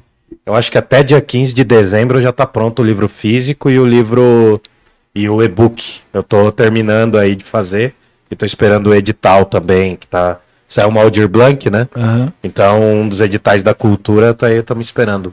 Tá Pra uma se- luta, né? se- Ah, cara, pra sobreviver com cultura. Ah, o senhor sabe, né? Pra sobreviver com cultura na cidade é difícil. É difícil. Faça um pix pro Parla Podcast. que ajuda a gente Se alguém quiser mandar perguntas aí também, fiquem à vontade. Fiquem à tá? vontade, a gente galera, tem um superchat, se você quiser mandar para fortalecer. Vocês podem fazer uma pergunta pagando, né? Que fortalece a gente. Mas caso vocês não puderem, podem fazer a pergunta aí que a gente vai ler, beleza? Ajuda a gente aí dando like, se inscreve no canal pra, pra comentar e pra fazer pergunta tem que estar escrito, beleza? Então é só ir no botão, do, no botão de inscrever-se ali e se inscreveu já vai poder comentar, fazer perguntas e dá o like aí também, manda o link pra galera e vamos fazer bombar a live aí. E para você, quem foi o melhor prefeito da cidade? Então, se a gente, se a gente for ah, ah, imaginar assim pelo legado, né? Ah, nós tivemos ah, pelo menos ah, alguns prefeitos, né? Eh, Jundiaí é, é- é o que é hoje, graças a, a bons prefeitos que teve antes, né? Mesmo eh, eh, não dando uma atenção total para a questão da cultura, preservação, história, pelo menos é, é, né, foi muito bom evoluir em outras áreas. Mas se a gente é, é, é, desde o Antenor Soares Gandra, Uhum. né, doutor Antenor Soares Gandra, foi, foi médico, um grande médico em São Paulo também, né? O pessoal morria jovem, né? Morreu com 50 e poucos anos. É, ele que encampou, inclusive, os soldados jundi- jundiaenses para lutar na Revolução de 32. Pô, que da hora. É. E eu, eu li uma revista, consegui, né? Uma revista da gestão dele, né? Consegui num depósito de reciclagem. Falava, apareceu Sério, um cara? amigo, falou, apareceu um negócio legal. Putz, a hora que eu vi, não acreditei, porque eu nem sabia da existência daquilo. E ele, e ele fala, inclusive, a final da, da, da- dessa edição, acho uma coisa sensacional, que usava muita. Acho que as mães e as avós usam ainda, que você está estorvando, né? Você É. tá estorvando, está atrapalhando e tal. E no final ele diz assim que ele precisa, que Jundiaí precisava de políticos, se não ajudasse, pelo menos não estorvassem o progresso de, de Jundiaí. Mas ele tinha um projeto de, dessa parte de viticultura, de ter um colégio técnico de para formar, né? formar conhecedor de vinho, né, prenólogo, tal. Você vê, nunca saiu do projeto, né? E Mas vale um tentado- ainda deve, né, em relação a isso, né? A gente podia ser um polo muito maior. É. Se tivesse formação de enólogo, de, de degustação, de É, sommelier. educação, Imagina só. né? Camarão, eu sou suspeito para falar, mas assim, se a cidade não tinha, não tinha dinheiro, não arrecadava, podia ter vontade, assim, público, política, para poder investir em educação, né? Porque tinha as verbas. Você pega uma cidade hoje, Jundiaí, que é a segunda melhor cidade para se viver no Brasil, não tem uma faculdade pública, né? tem uma faculdade de tecnologia. Meu Deus, eu Né? também. A minha Quer dizer, também. falta tem coisa errada aí nesse sentido de, em toda essa caminhada, né? A gente não pode eh, nominar um prefeito em si, né? Porque nós tivemos vários deputados, né? Tivemos Jundiaí, para você ter uma ideia, o- o- o- que, não, que não, não é uma crítica quanto mais porque é democrático, né? Mas sei lá, um, o Tiririca teve muito mais votos que muitos candidatos nossos, ele não sabe nem para que lado que é Jundiaí, né? É, é, por outro lado, também, se você não tem bons candidatos, você vai escolher um outro candidato mesmo, né? Tem todo, tudo isso. Mas é, é, é, se a gente colocar aqui que falta isso, falta uma faculdade pública de direito, de medicina, de filosofia, de sociologia, de história, de As geografia, engenharias, imagina uma É, de universidade de todas. engenharia aqui. as engenharias todas, né? Que cada dia surge uma nova engenharia, né? Tava vendo que tem engenharia de marketing agora. pô, Engenharia de marketing? É. De marketing, que sensacional, né? O cara é engenheiro de marketing, pessoa que interessante. Putz, cara. né? É, a gente tinha um projeto de, de ter o parque tecnológico, né? Que ia ter a faculdade É, ver- pública, que se diziam que estavam negociando com as grandes empresas de tecnologias. Então hoje o que traz muita coisa para Jundiaí é a logística, né? Que por uma questão que de de ser fundada pertinho Uhum. aí da, da- já da capital, né? Questão logística que é muito antiga, né? Da, da- da- quando surgiu a Vinhanguera e as outras vias. E a questão da água, né? Então nós tivemos muita sorte desde o desde do, do Antenor Soares Gandra, já se preocupando muito com a água e todos os prefeitos que vieram sempre deram uma atenção muito especial E o DAI, né, que é o Departamento de Água e Esgotos de Jundiaí, sempre teve uma tradição muito grande de um trabalho sério, né, um trabalho sempre voltado é, é, para o melhor aí dos recursos hídricos, né? Mas eu sou muito fã do Ibis Cruz, cara. Além de ele tá, ser contemporâneo nosso, né? Ele, ele, ele em quatro anos ele, ele fez um verdadeiro milagre aqui na cidade, viu? porque virou Cara, um ca- curioso. era um canteiro de obras. Imagina Jundiaí construindo tudo isso ao mesmo tempo. Que a minha, a minha geração, acho que É. ela lembra muito É. de, Benassi pra frente, né? É, é, o, o- o André, você pega, por exemplo, o doutor André, só, que foi pelo, pelo jornalista Jaime Martins, né? Que foi até exilado, né? Morou na China há muito tempo. Ah, eles conseguiram a despoluição do Rio Jundiaí. Imagina, eu, eu sou da região da Vila Rio Branco. Agora, dia 21 de agosto, fez 50 anos que eu moro ali na Vila Liberdade, né? Saí um pouquinho durante uns anos, mas voltei.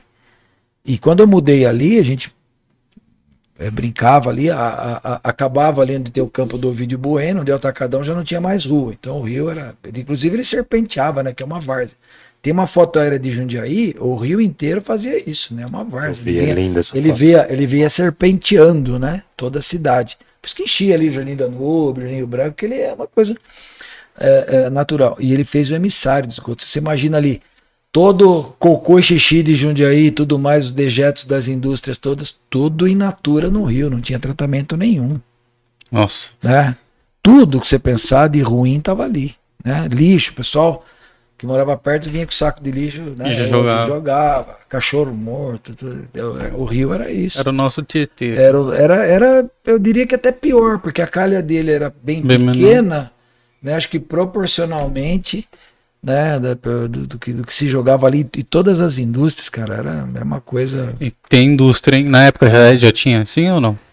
É, Jundiaí ele foi evoluindo, né, da, da- toda, toda essa parte da história, né, mas quem fez um grande parque industrial aqui, né, Jundiaí quando, quando emancipou em, em 65, perdeu uma arrecadação bastante importante, que era da Krupp, né, de Campo Limpo, né, que, que eh, foi fundada lá em 61, né, ela perdeu uma arrecadação importante das cidades que tinham as, as indústrias, mas as indústrias mesmo, elas, elas tomaram um corpo maior, que teve também o Valmor Barbosa Martins, que fez na Planidil, né, que foi o, o parque industrial, né, depois o Ibis fez toda a infraestrutura também de, de avenidas lá, foi tudo, gostava de fazer avenida, viu?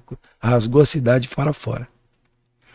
Legal. Legal, Uma legal. coisa que eu tenho curiosidade, professor, é. Eu, esses, dias, esses dias teve um festival do torresmo Teve. aqui, na, na- na- inclusive na parte ali da Sica. Você foi, Camares? fui, eu dei uma passada lá, mas eu não aguentei ficar muito, tava muito lotado, cara, absurdo. Meus pais Então eu tava meio com receio, assim. Com certeza. Mas o que aconteceu foi o seguinte: dentro da fábrica da Sica, a, a, a, Sica fez uma fábrica e o córrego passa por dentro. Passa por dentro. Seria um problema hoje ambiental gigantesco. Ah, total. É, é, eu acho que é interessante o que ah, o projeto do senhor de mostrar as fotografias é também para alertar por essa questão, por exemplo, ambiental. É. Hoje seria impossível pensar uma fábrica cujo o veio de um rio passa dentro e, e tem a pontezinha certinha. Tem, ali. cara, Nossa. E eles Absurdo. usavam, né? a- O rio era justamente para afastar dejeto, né? Sim. Afastava Exato. todo dejeto sem tratamento nenhum, mas eram todos indústrias no Brasil inteiro. Porque todo mundo acreditava muito que, que, que tudo era infinito, né? A água, o ar, as coisas não iam acabar, os recursos não iam acabar nunca, que, que aquilo era muito grande. Não tinha essa conscientização, né? A galera não, É, não se que- tratava tanto assim, né? O pessoal ainda não, não, não tá bem conscientizado ainda, né? A Serra do Japi, por exemplo, ela sofre uma pressão gigantesca, né, de especulação imobiliária, assim, e vai continuar sofrendo, né? Tá fechado lá hoje. São né? milhões e bilhões em, em jogo, né? Então tem uma. E tudo depende de lei, tudo depende também da população tá entendendo o que está acontecendo Uhum. e preservar, né? Ninguém é eterno, né? Isso aí fica para as outras gerações, né? Foto da Serra você tem ou não? Então, nesse momento não, mas eu tenho uma tenho história boa, porque eh, quando, quando eu, eu, eu nasci pelas mãos de uma parteira chamada Dona Rita Tonoli, que eu descobri depois o sobrenome dela nas pesquisas, consegui até uma foto dela, que o amigo Décio Cassani é, conseguiu para mim. E eu nasci nas mãos de parteira e a minha casa é exatamente onde é aquela praça de alimentação do Parque da Uva hoje. Minha casa era ali. Então você imagina, eu nasci ali na mão de parteira e morei ali até 10 anos. Imagina meu quintal, o que que era, né? Festa da Uva, bolão. Então, gigante. Então eu peguei o parque, aquelas gelatinas que vocês viram lá, que tinha aquele brinquedinho, foi instalado em 69. Eu tinha 7 anos, eu tava lá, acompanhei o, a construção daquilo, a montagem de tudo aquilo, porque era do lado ah, ah, da minha casa, né? E, e meus pais eram também, meu pai era motorista da prefeitura, concursado, meu tio, o meu pai ele já entrou como escriturário, depois desenhista, setor de obras durante muito tempo, né, concursado. Morreram tudo pobre, viu? Tudo pobre, trabalharam muito, muito honradamente, muito honestamente. E aí a lembrança que eu tenho de nas férias, todo mundo sair que nem jagunço de casa, porque podia ter arma em casa, calibre 12, que não sei o quê, com as costas, aqueles, aquela cinta cheia de cartucho, mantimento, e eles iam pra Serra do Japi ficar 15 dias caçando. Ah. Abria a caça. Era permitida legalmente. Então o cara vê uma foto, assusta, critica, que absurdo. Mas era uma coisa legal, Hum. né? Legal no sentido de lei, né? Porque não tinha Sim. nada legal. né? É, lá, Não chato, não. matar aquele monte de bichinho lá, meu avô trazer, pô, meu avô mas trouxe um coati, eu tinha um coati vivo em casa. Coati? bichinho. É, Putz. de, estimação, né? Depois meu pai falou, tá doido, isso pro menino, levou de volta, porque eu chegava perto dele, tava numa corrente, ele subia, imagina. Era muito comum você ter passarinho em casa, é, você via camelô vendendo jabuti vivo na rua, né? Filhotinho de jabuti, é uma coisa assim. Tem uma lembrança da minha infância que todo mundo tinha viveiro. Quase todo mundo tinha viveiro. Um viveirinho lá pra ter um porquinho da Índia, um Os passarinho. coelhinho, passarinho, né? E, e, e nós te- eu, eu meio assim fiz parte, né? Uma, uma gotinha lá na água, eu, Zé Arnaldo, que a gente participou do primeiro passeio a pé para a Serra do Japi, que a gente tava pressionando a cidade para ter o tombamento quando teve o tombamento da serra, porque não tinha, Uhum. né? E você vê, eu tinha 16 anos. E quando teve Tá esse, passeio, não, não, nem era, mas eu gostava desses temas, né? Eu nem era, porque meu pai não deixava, não era coisa pra gente, não era uma coisa que você podia sair por aí, né? A gente podia falar de política na época de repressão, né? A gente. Ah, política ano era um era tema isso? proibido, isso foi em 78, né? Nossa. Não tinha, não, tava começando a redemocratização, né? Que já que era o Ernesto Geisel ainda, né? Depois quando entrou o Figueiredo que ele que ele fez todo o processo, né, para voltar à democracia e cumpriu com a palavra. Mas a, a, a gente participava porque a gente queria que aquela serra fosse preservada, era só isso. Né? A gente queria mais nada, vou deixar isso aí. É. E hoje ela tá fechada, né? A gente fez um episódio aqui com o pessoal que, que é ativista lá e cara, você não pode nem ir na cachoeira hoje. É tudo fechado. Mas por quê? O pessoal vai lá, taca fogo, deixa um monte de lixo lá. É uma judiação, né? Falta realmente se conscientizar, né? Quem entrar lá na serra, se- porque um dia. Pessoal que é interessante, o ecoturismo, né? Para a cidade, tudo isso, Então. uma rota, a rota aí das frutas, circuito das frutas, da, né? a rota do vinho e, e casar tudo isso, tudo isso, né? Para a parte cultural. Um- Uma outra coisa muito triste, né? Falando da- de patrimônio, é você vê o, o prédio da Companhia Paulista, né? Onde de tal poupa tempo. De tal... Ah, sim. Pô, Complexo como, Fepasa. como né? é que pode, né? Um estado, uma cidade que é a segunda melhor do mundo, um estado tão rico como o nosso, não é culpa de alguém de agora, mas isso se perdurou todos esses anos, tem coisa muito errada aí, Sim. né? Fazer o que fizeram com nossas ferrovias, né? Olha o que a gente está vivendo com problema de gasolina hoje. Combustível. Pois é, cara. É, É. um negócio que não faz sentido. Foi, a ferrovia foi acabando, acabando, acabando, né? Ah, tem projeto, por exemplo, para fazer metrô de superfície até Campinas. Pô, nós temos o mais difícil que é a, a, a via já pronta, né? Derrubaram na picareta. A, a, a via Anguera, ela foi aberta também ali, naquele pedaço, até a- a- o trem também. Picareta e tirada a terra em lombo de burro. Você já imaginou o que é Putz, isso? trampo. Não tinha máquina Nossa. né? Tinha máquina. Tenho uma foto bem Nossa. legal, em alta resolução, inclusive, dos burros. Eles iam sozinhos, né? Já tá acostumado fazendo a filinha lá, com a cangalha do lado, jogava a terra e já iam, já iam tirando, né?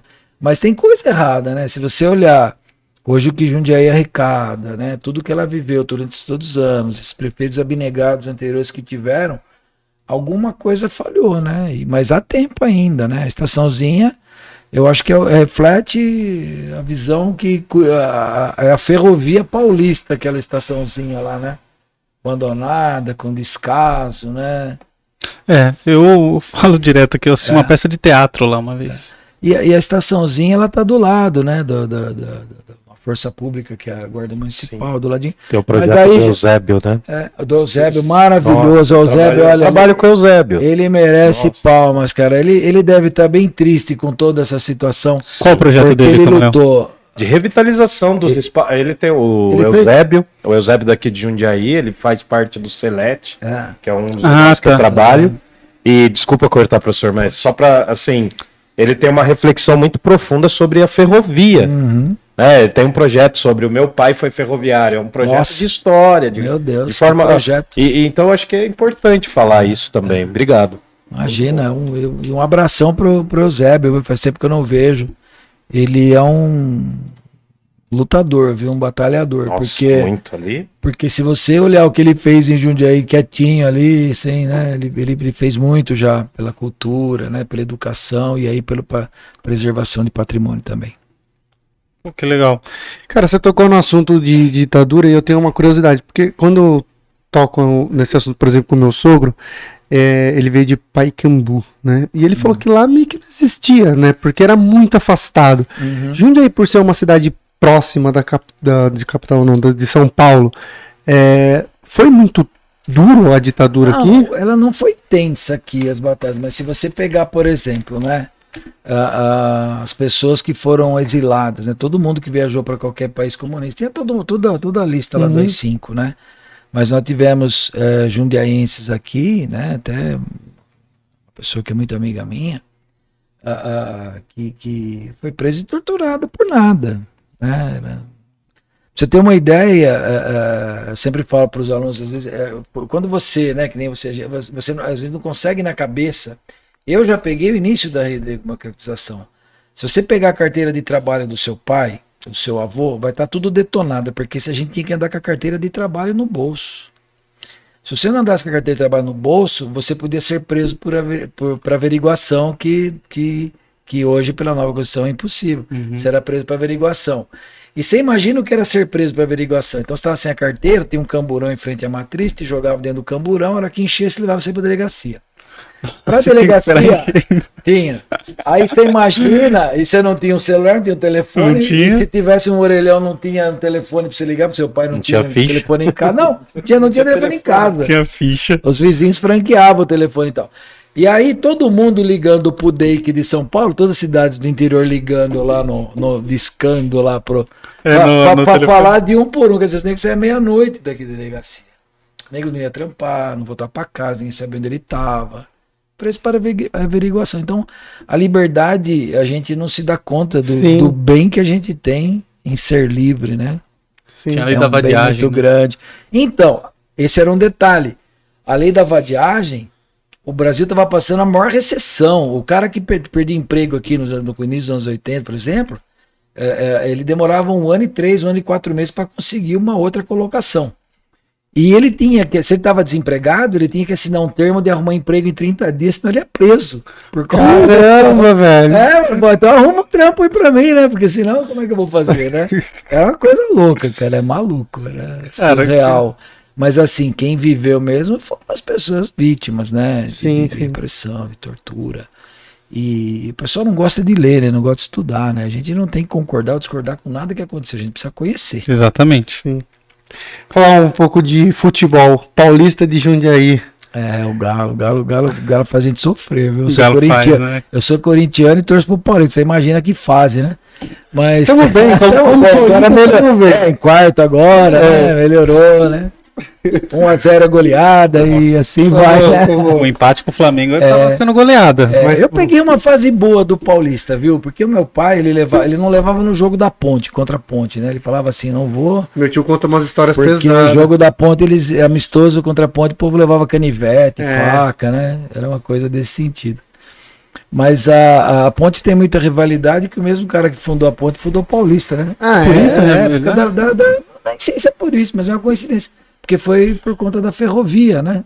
Hum, que, que, que foi fundado. E o primeiro negro também do futebol brasileiro, ele é de Jundiaí, morava na região da Rua é Abolição. sério? É, eu tenho o link também lá. Vai mandar pedindo essas coisas pra mim, depois eu vou mandando tudo pra vocês. Porra, cara, que E da hora dá- saber dá- disso. Dá um monte de podcast aí, dá pra você. Então. E, e, e eu peguei uma fase boa, né? Porque eu, eu peguei o Paulista na primeira divisão quando eu era criança e fanático, né? Depois você- aquele fanatismo todo acaba, sim. né? Ah, muda de, de sentimento, né? Mas eu eu vi. por- Você sabe que eu acho um negócio bacana que eu sempre falo, eu gosto de falar pra esse povo aí que, que fica zoando muito, fica até ofendendo um, um clube ou outro. A gente era moleque, né? Que nem meu avô que nasceu em 1905 era corintiano, meu pai e tal, meu, meu filho, é, meu irmão, meu irmão é roxo, louco. E ah, meu irmão ele faz um trabalho mais ou menos que eu faço sobre foto antiga, só sobre o Paulista. Ele tem, você procura ele depois Sério, no, cara? no Legal. Facebook, o Matheus Ferreira, tem um monte de coisa dele lá que ele é apaixonado também. Muito mais até do que eu, né? De, de paixão mesmo que ele tem. E, e então eu, eu, por exemplo, o meu ídolo, meu ídolo era o Pedro Rocha do São Paulo, que era um puta de um jogador uruguaio, né? Mesmo sendo torcedor do Sim, mas era, mas era comum, mas era muito comum. Ninguém, ninguém, seu pai não te enchia o saco, porque você é corintiano e achava que o Ademir da Guia e o Dudu jogavam bola pra caramba no Palmeiras. Era legal isso aí, você gostar, você ter ídolos, porque tinha um vínculo. Agora não, né? Agora você vão passando pelos clubes lá, né? Agora não tem nem joga bons jogadores, É. cara. Com 16 anos já. Até tem, a gente não sabe nem o nome. Às vezes eu, pô, eu sabia escalação, sabia quem era reserva, sabia quando ia vencer contrato, não sei de que. Tá. Nome agora, né? Você vai. né, Meu filho que sofria, o Pedro que tá vendo, ele sofria pra caramba quando era moleque por causa do Corinthians. Ele ficava falando, tem que torcer pro time que entrou em campo. Não, é de política, se não vai comprar, vai vender, se, se veio investidor não sei da onde, porque a conta sempre, sempre manda a conta, né? Tem um monte de clube brasileiro grande É. que tá, agora É. tá Tem- por cima da carne seca, mas Tem uma clube hora que conta- comemora a contratação. Uma hora- tem isso pra comemorar também. uma hora, uma hora a conta vem. Mas assim, o Paulista, eh, eh, eu peguei aquela fase depois que ele que ele caiu, né? Teve o descenso, um sofrimento. O Paulista chegou uma, uma época que ele não tinha nem jogador profissional para disputar o rebolo. O rebolo você sabe o que é, né? O rebolo é quando o, o- um time de uma divisão acima ficou em último lugar, ele luta com o que ficou em segundo da divisão abaixo. Eles jogavam duas partidas para ver se se, se, fica se se cai, se é. cai. né? Isso não existe mais, Chamava né? rebolo, acredito que não. Talvez Não, algum que não. campeonato estadual por aí. Eu- mas que legal É, isso interessante. aí. E Jundiaí teve que fazer uma seleção do futebol amador para jogar com o clube. Acho que era, não sei se era o Velo Clube. Acho que não- é, Não provavelmente. era o Nacional? Não foi com o Nacional? Não, o Nacional já foi depois lá. Ah, tá. Contra o Nacional, o Edu Bala marcou um gol lá, 1x0. É. Foi, foi.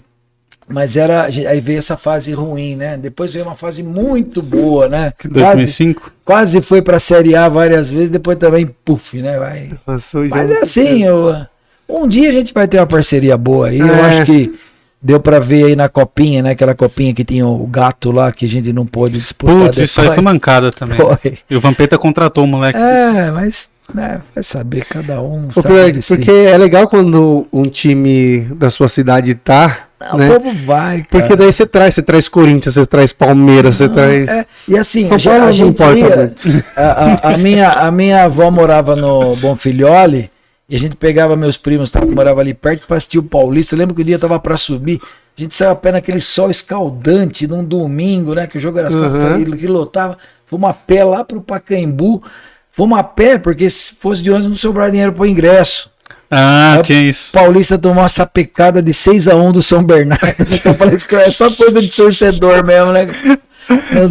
Quando eu era moleque, eu ia. É. Eu, já vi o Paulista jogar com o Corinthians aqui, né? Puta, é legal, é gostoso, né? Porra, se é, porra, se é. Você vê de perto o ídolo ali, né? Você vê.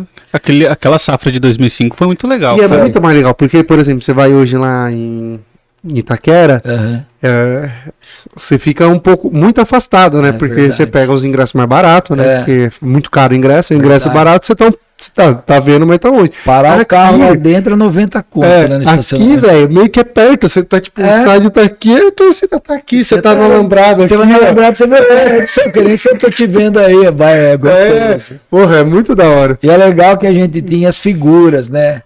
Tinha o, o, o Moacir, o saudoso Moacir, que a vida inteira Ele correu do lado do bandeirinha, xingando o bandeirinha todo jogo. Ele nunca assistiu um jogo.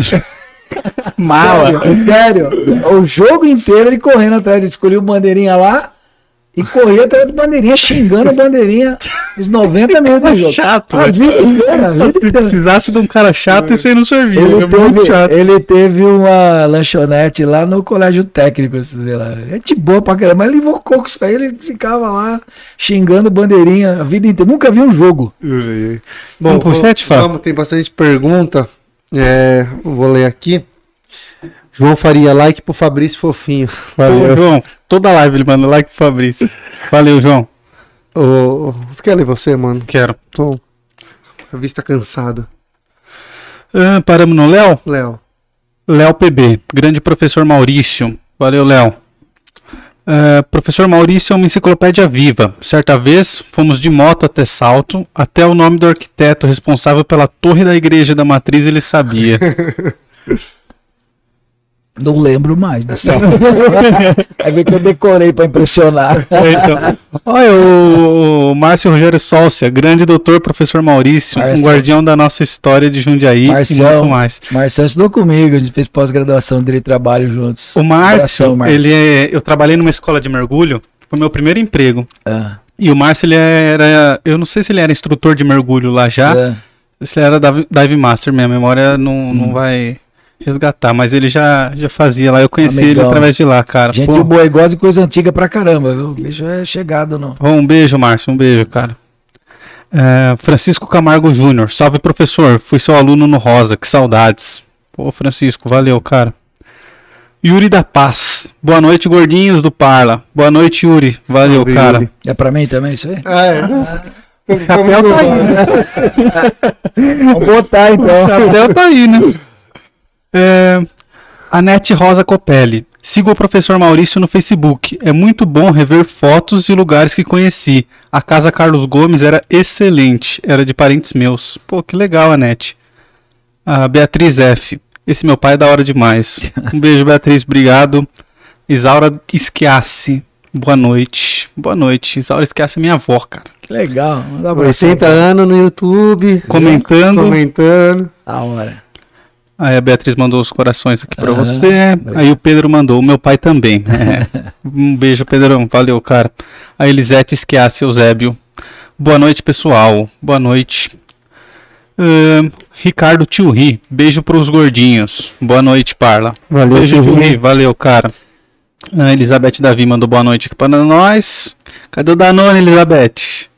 Saudades desses tempos. A família Chequinatoeira era tudo italiano. Quequinato? É, pode ser aqui. Uhum. Era tudo italiana. Uhum. Aí a Nete Rosa mandou, professor, o que o senhor achou do Grêmio ser desativado? É uma tristeza pra gente, né? Pra cidade, tanta história, né? Mais de 100 anos, né? Toda a história dessa luta.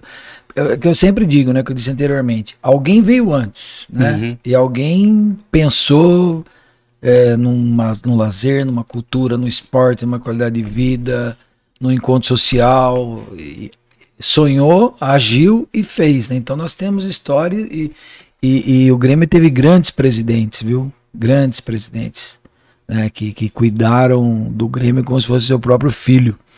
Mas a gente vive um fenômeno agora no Brasil todo, né? O pessoal ah, ah, mais jovem, você pega um cara de 40 anos para baixo, não, não teve aquela cultura de ir em clube para ir na piscina, para estar ali, para já foi outra pegada, né? Mais tecnológica.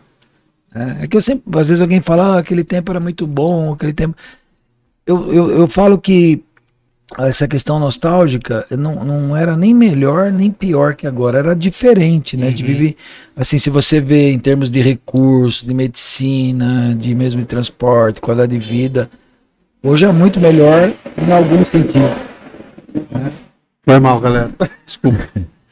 Ele e- e- é, então é uma fase uma fase diferente. Então essa questão do Grêmio, é, infelizmente nós já vimos isso com a esportiva, né? Uhum. E nós vamos ver também com outros com outros clubes, né? É que eu acho que o clube ele tinha muito lance de, de você encontrar o seu grupo ali, né? Porque Uhum. eles é, vem de uma época que não tinha internet. Hoje todo mundo tá conectado Conectado com o grupo o tempo todo, É. cara. Então, assim, e também aumentou muito as opções de lazer, né? A gente era moleque, a gente gostava de nadar, a gente ia em Lagoa, Samarone, no verão em Jundiaí, eh, já tivemos estatística de morrer oito, nove pessoas afogadas no fim de semana em Putz, Lagoa. É, sério, cara? é, era muita gente nos anos 70, principalmente, início dos anos 80.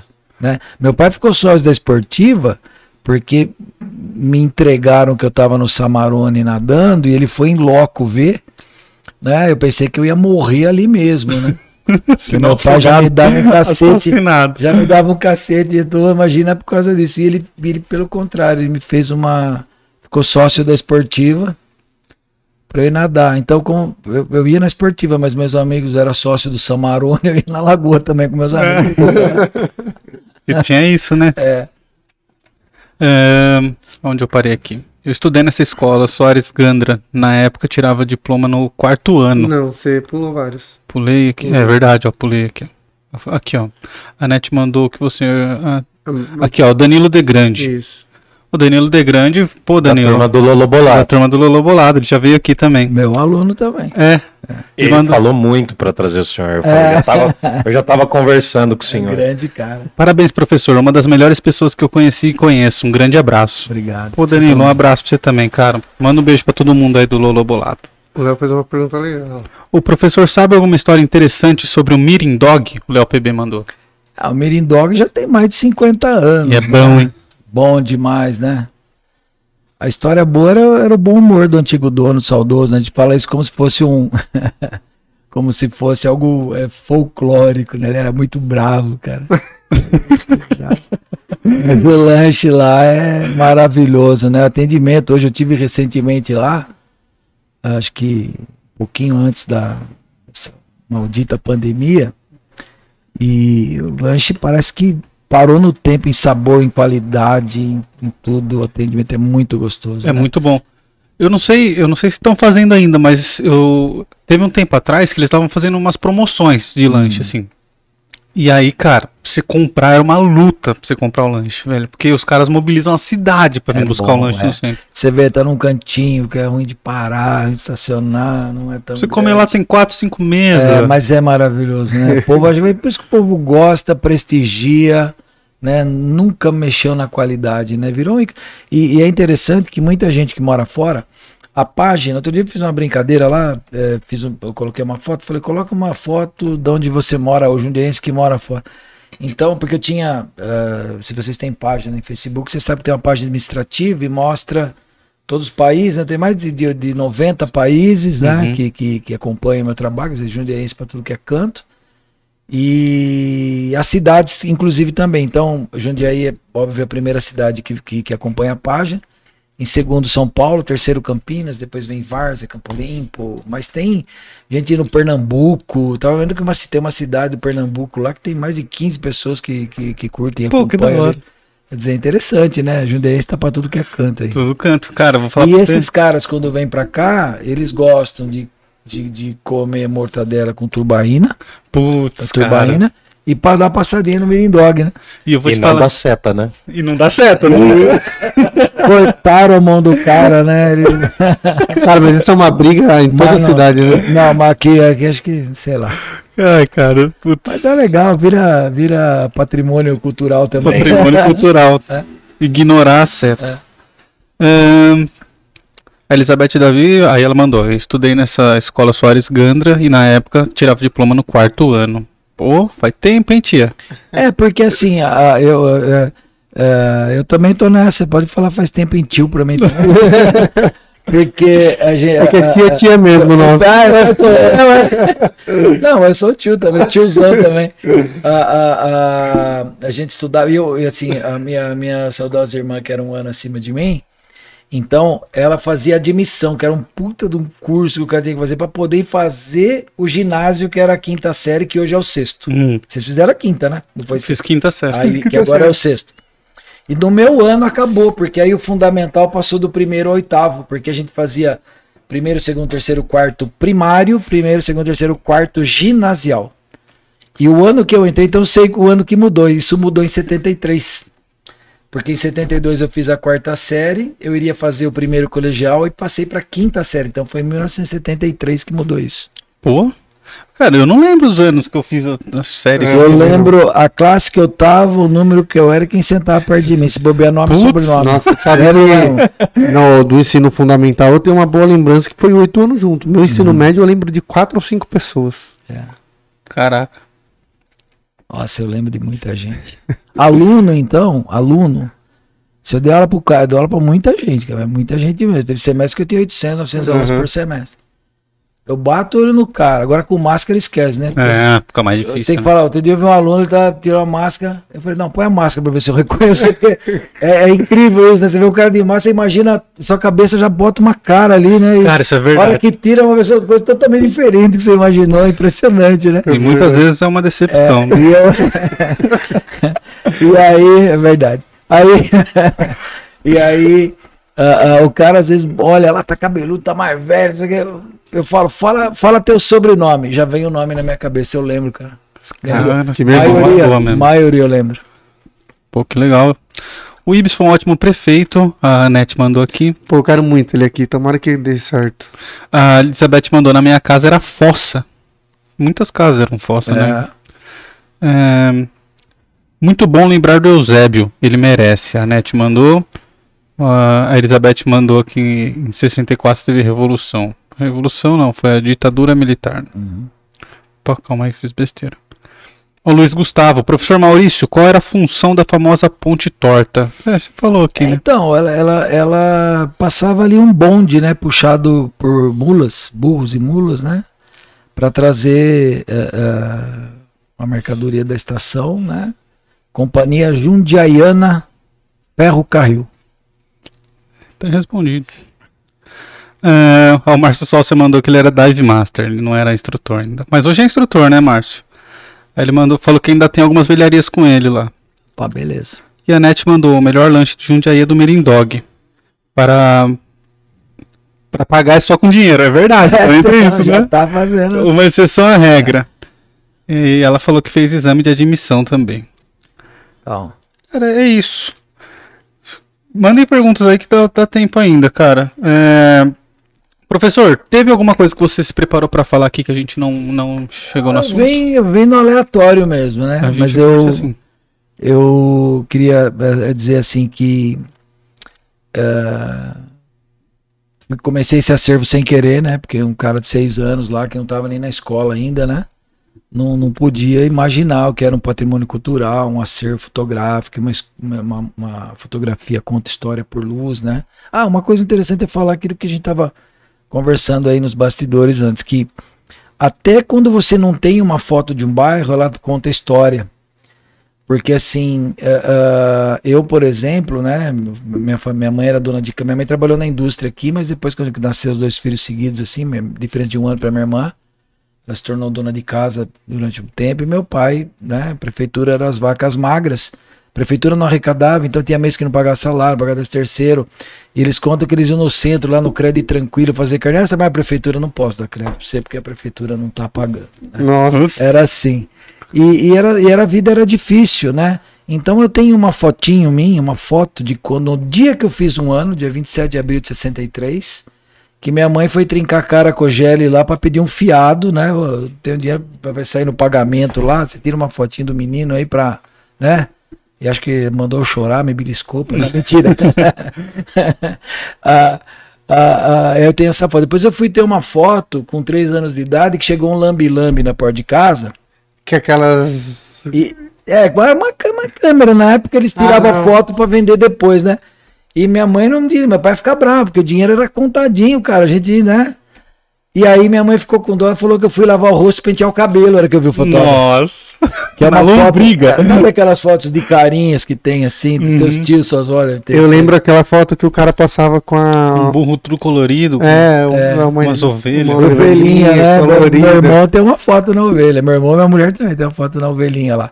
Mas, é, é, e depois, com 10 anos, e depois 78, que meu pai comprou uma câmera fotográfica que a gente passou a fazer registro da família. Pô, mas ainda assim era uma, dos uma das poucas Mas famílias é- que tinham, né? Mas não, aqui em 78 já tinha bastante gente.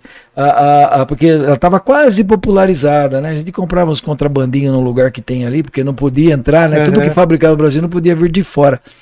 Então ele comprou uma câmera parecida com, a, com aquela marca Olympus que era boa, agora é, me recordo o nome.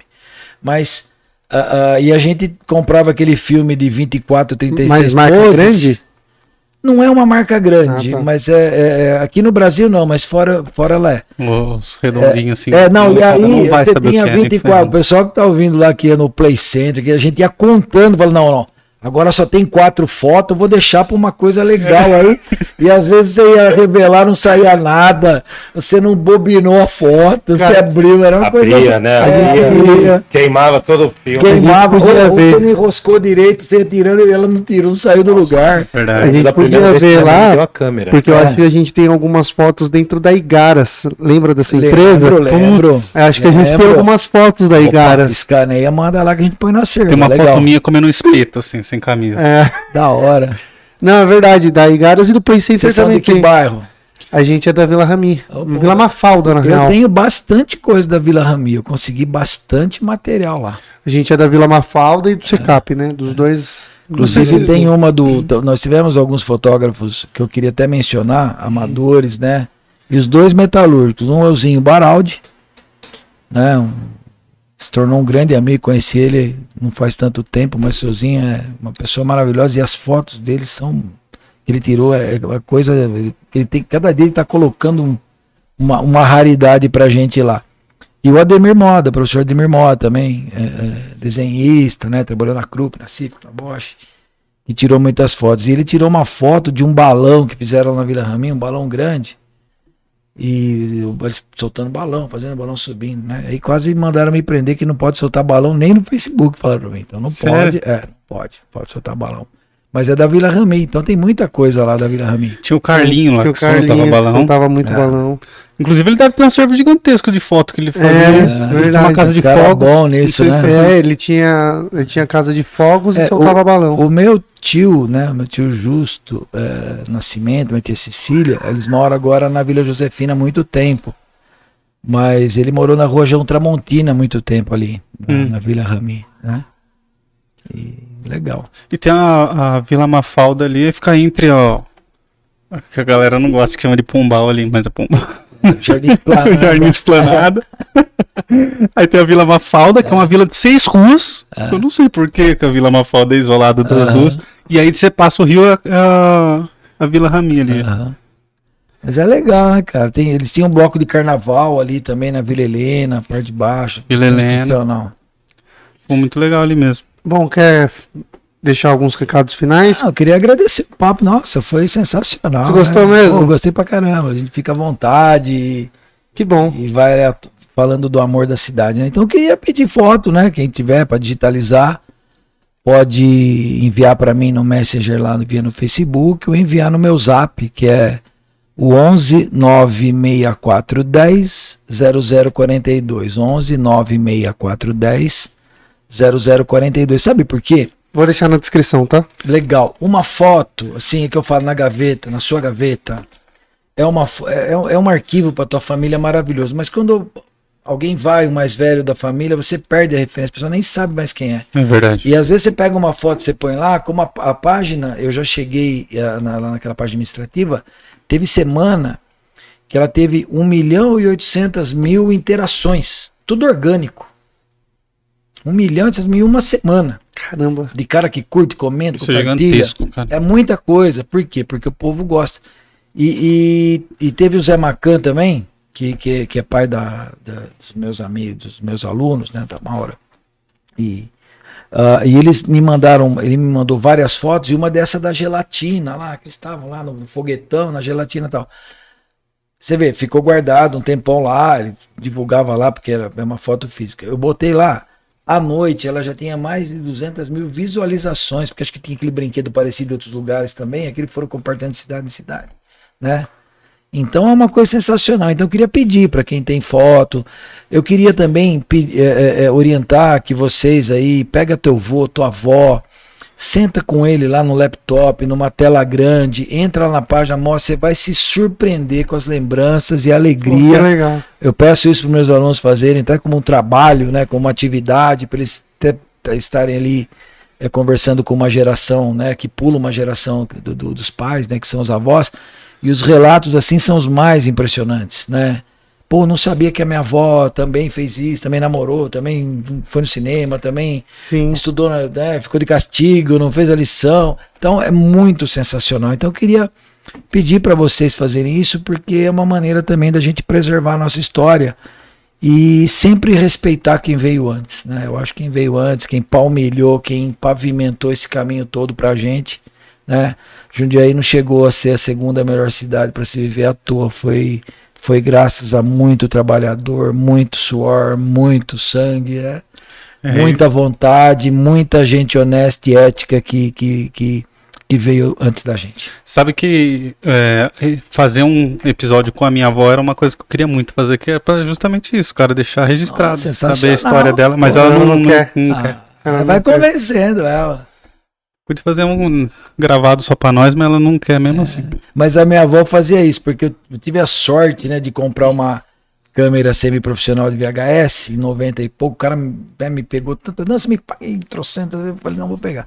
E eu pegava a minha avó assim, ela não gostava nem de fotografar, né? e eu ligava a câmera, às vezes nem um quadro direito, né? Tá- Vocês imaginam onde é que ela tá pegando. Eu ficava horas conversando com ela, eu tenho tudo isso lá. Porra, isso é mágico. Comprei um programinha, vou ver se eu consigo editar isso aí tudo agora das VHS lá. Que Porra, massa. que legal. Bom, é isso. Quero pedir pra galera seguir a gente no Instagram. O meu é Murilo Cássio Meu é Fabrício Eusébio.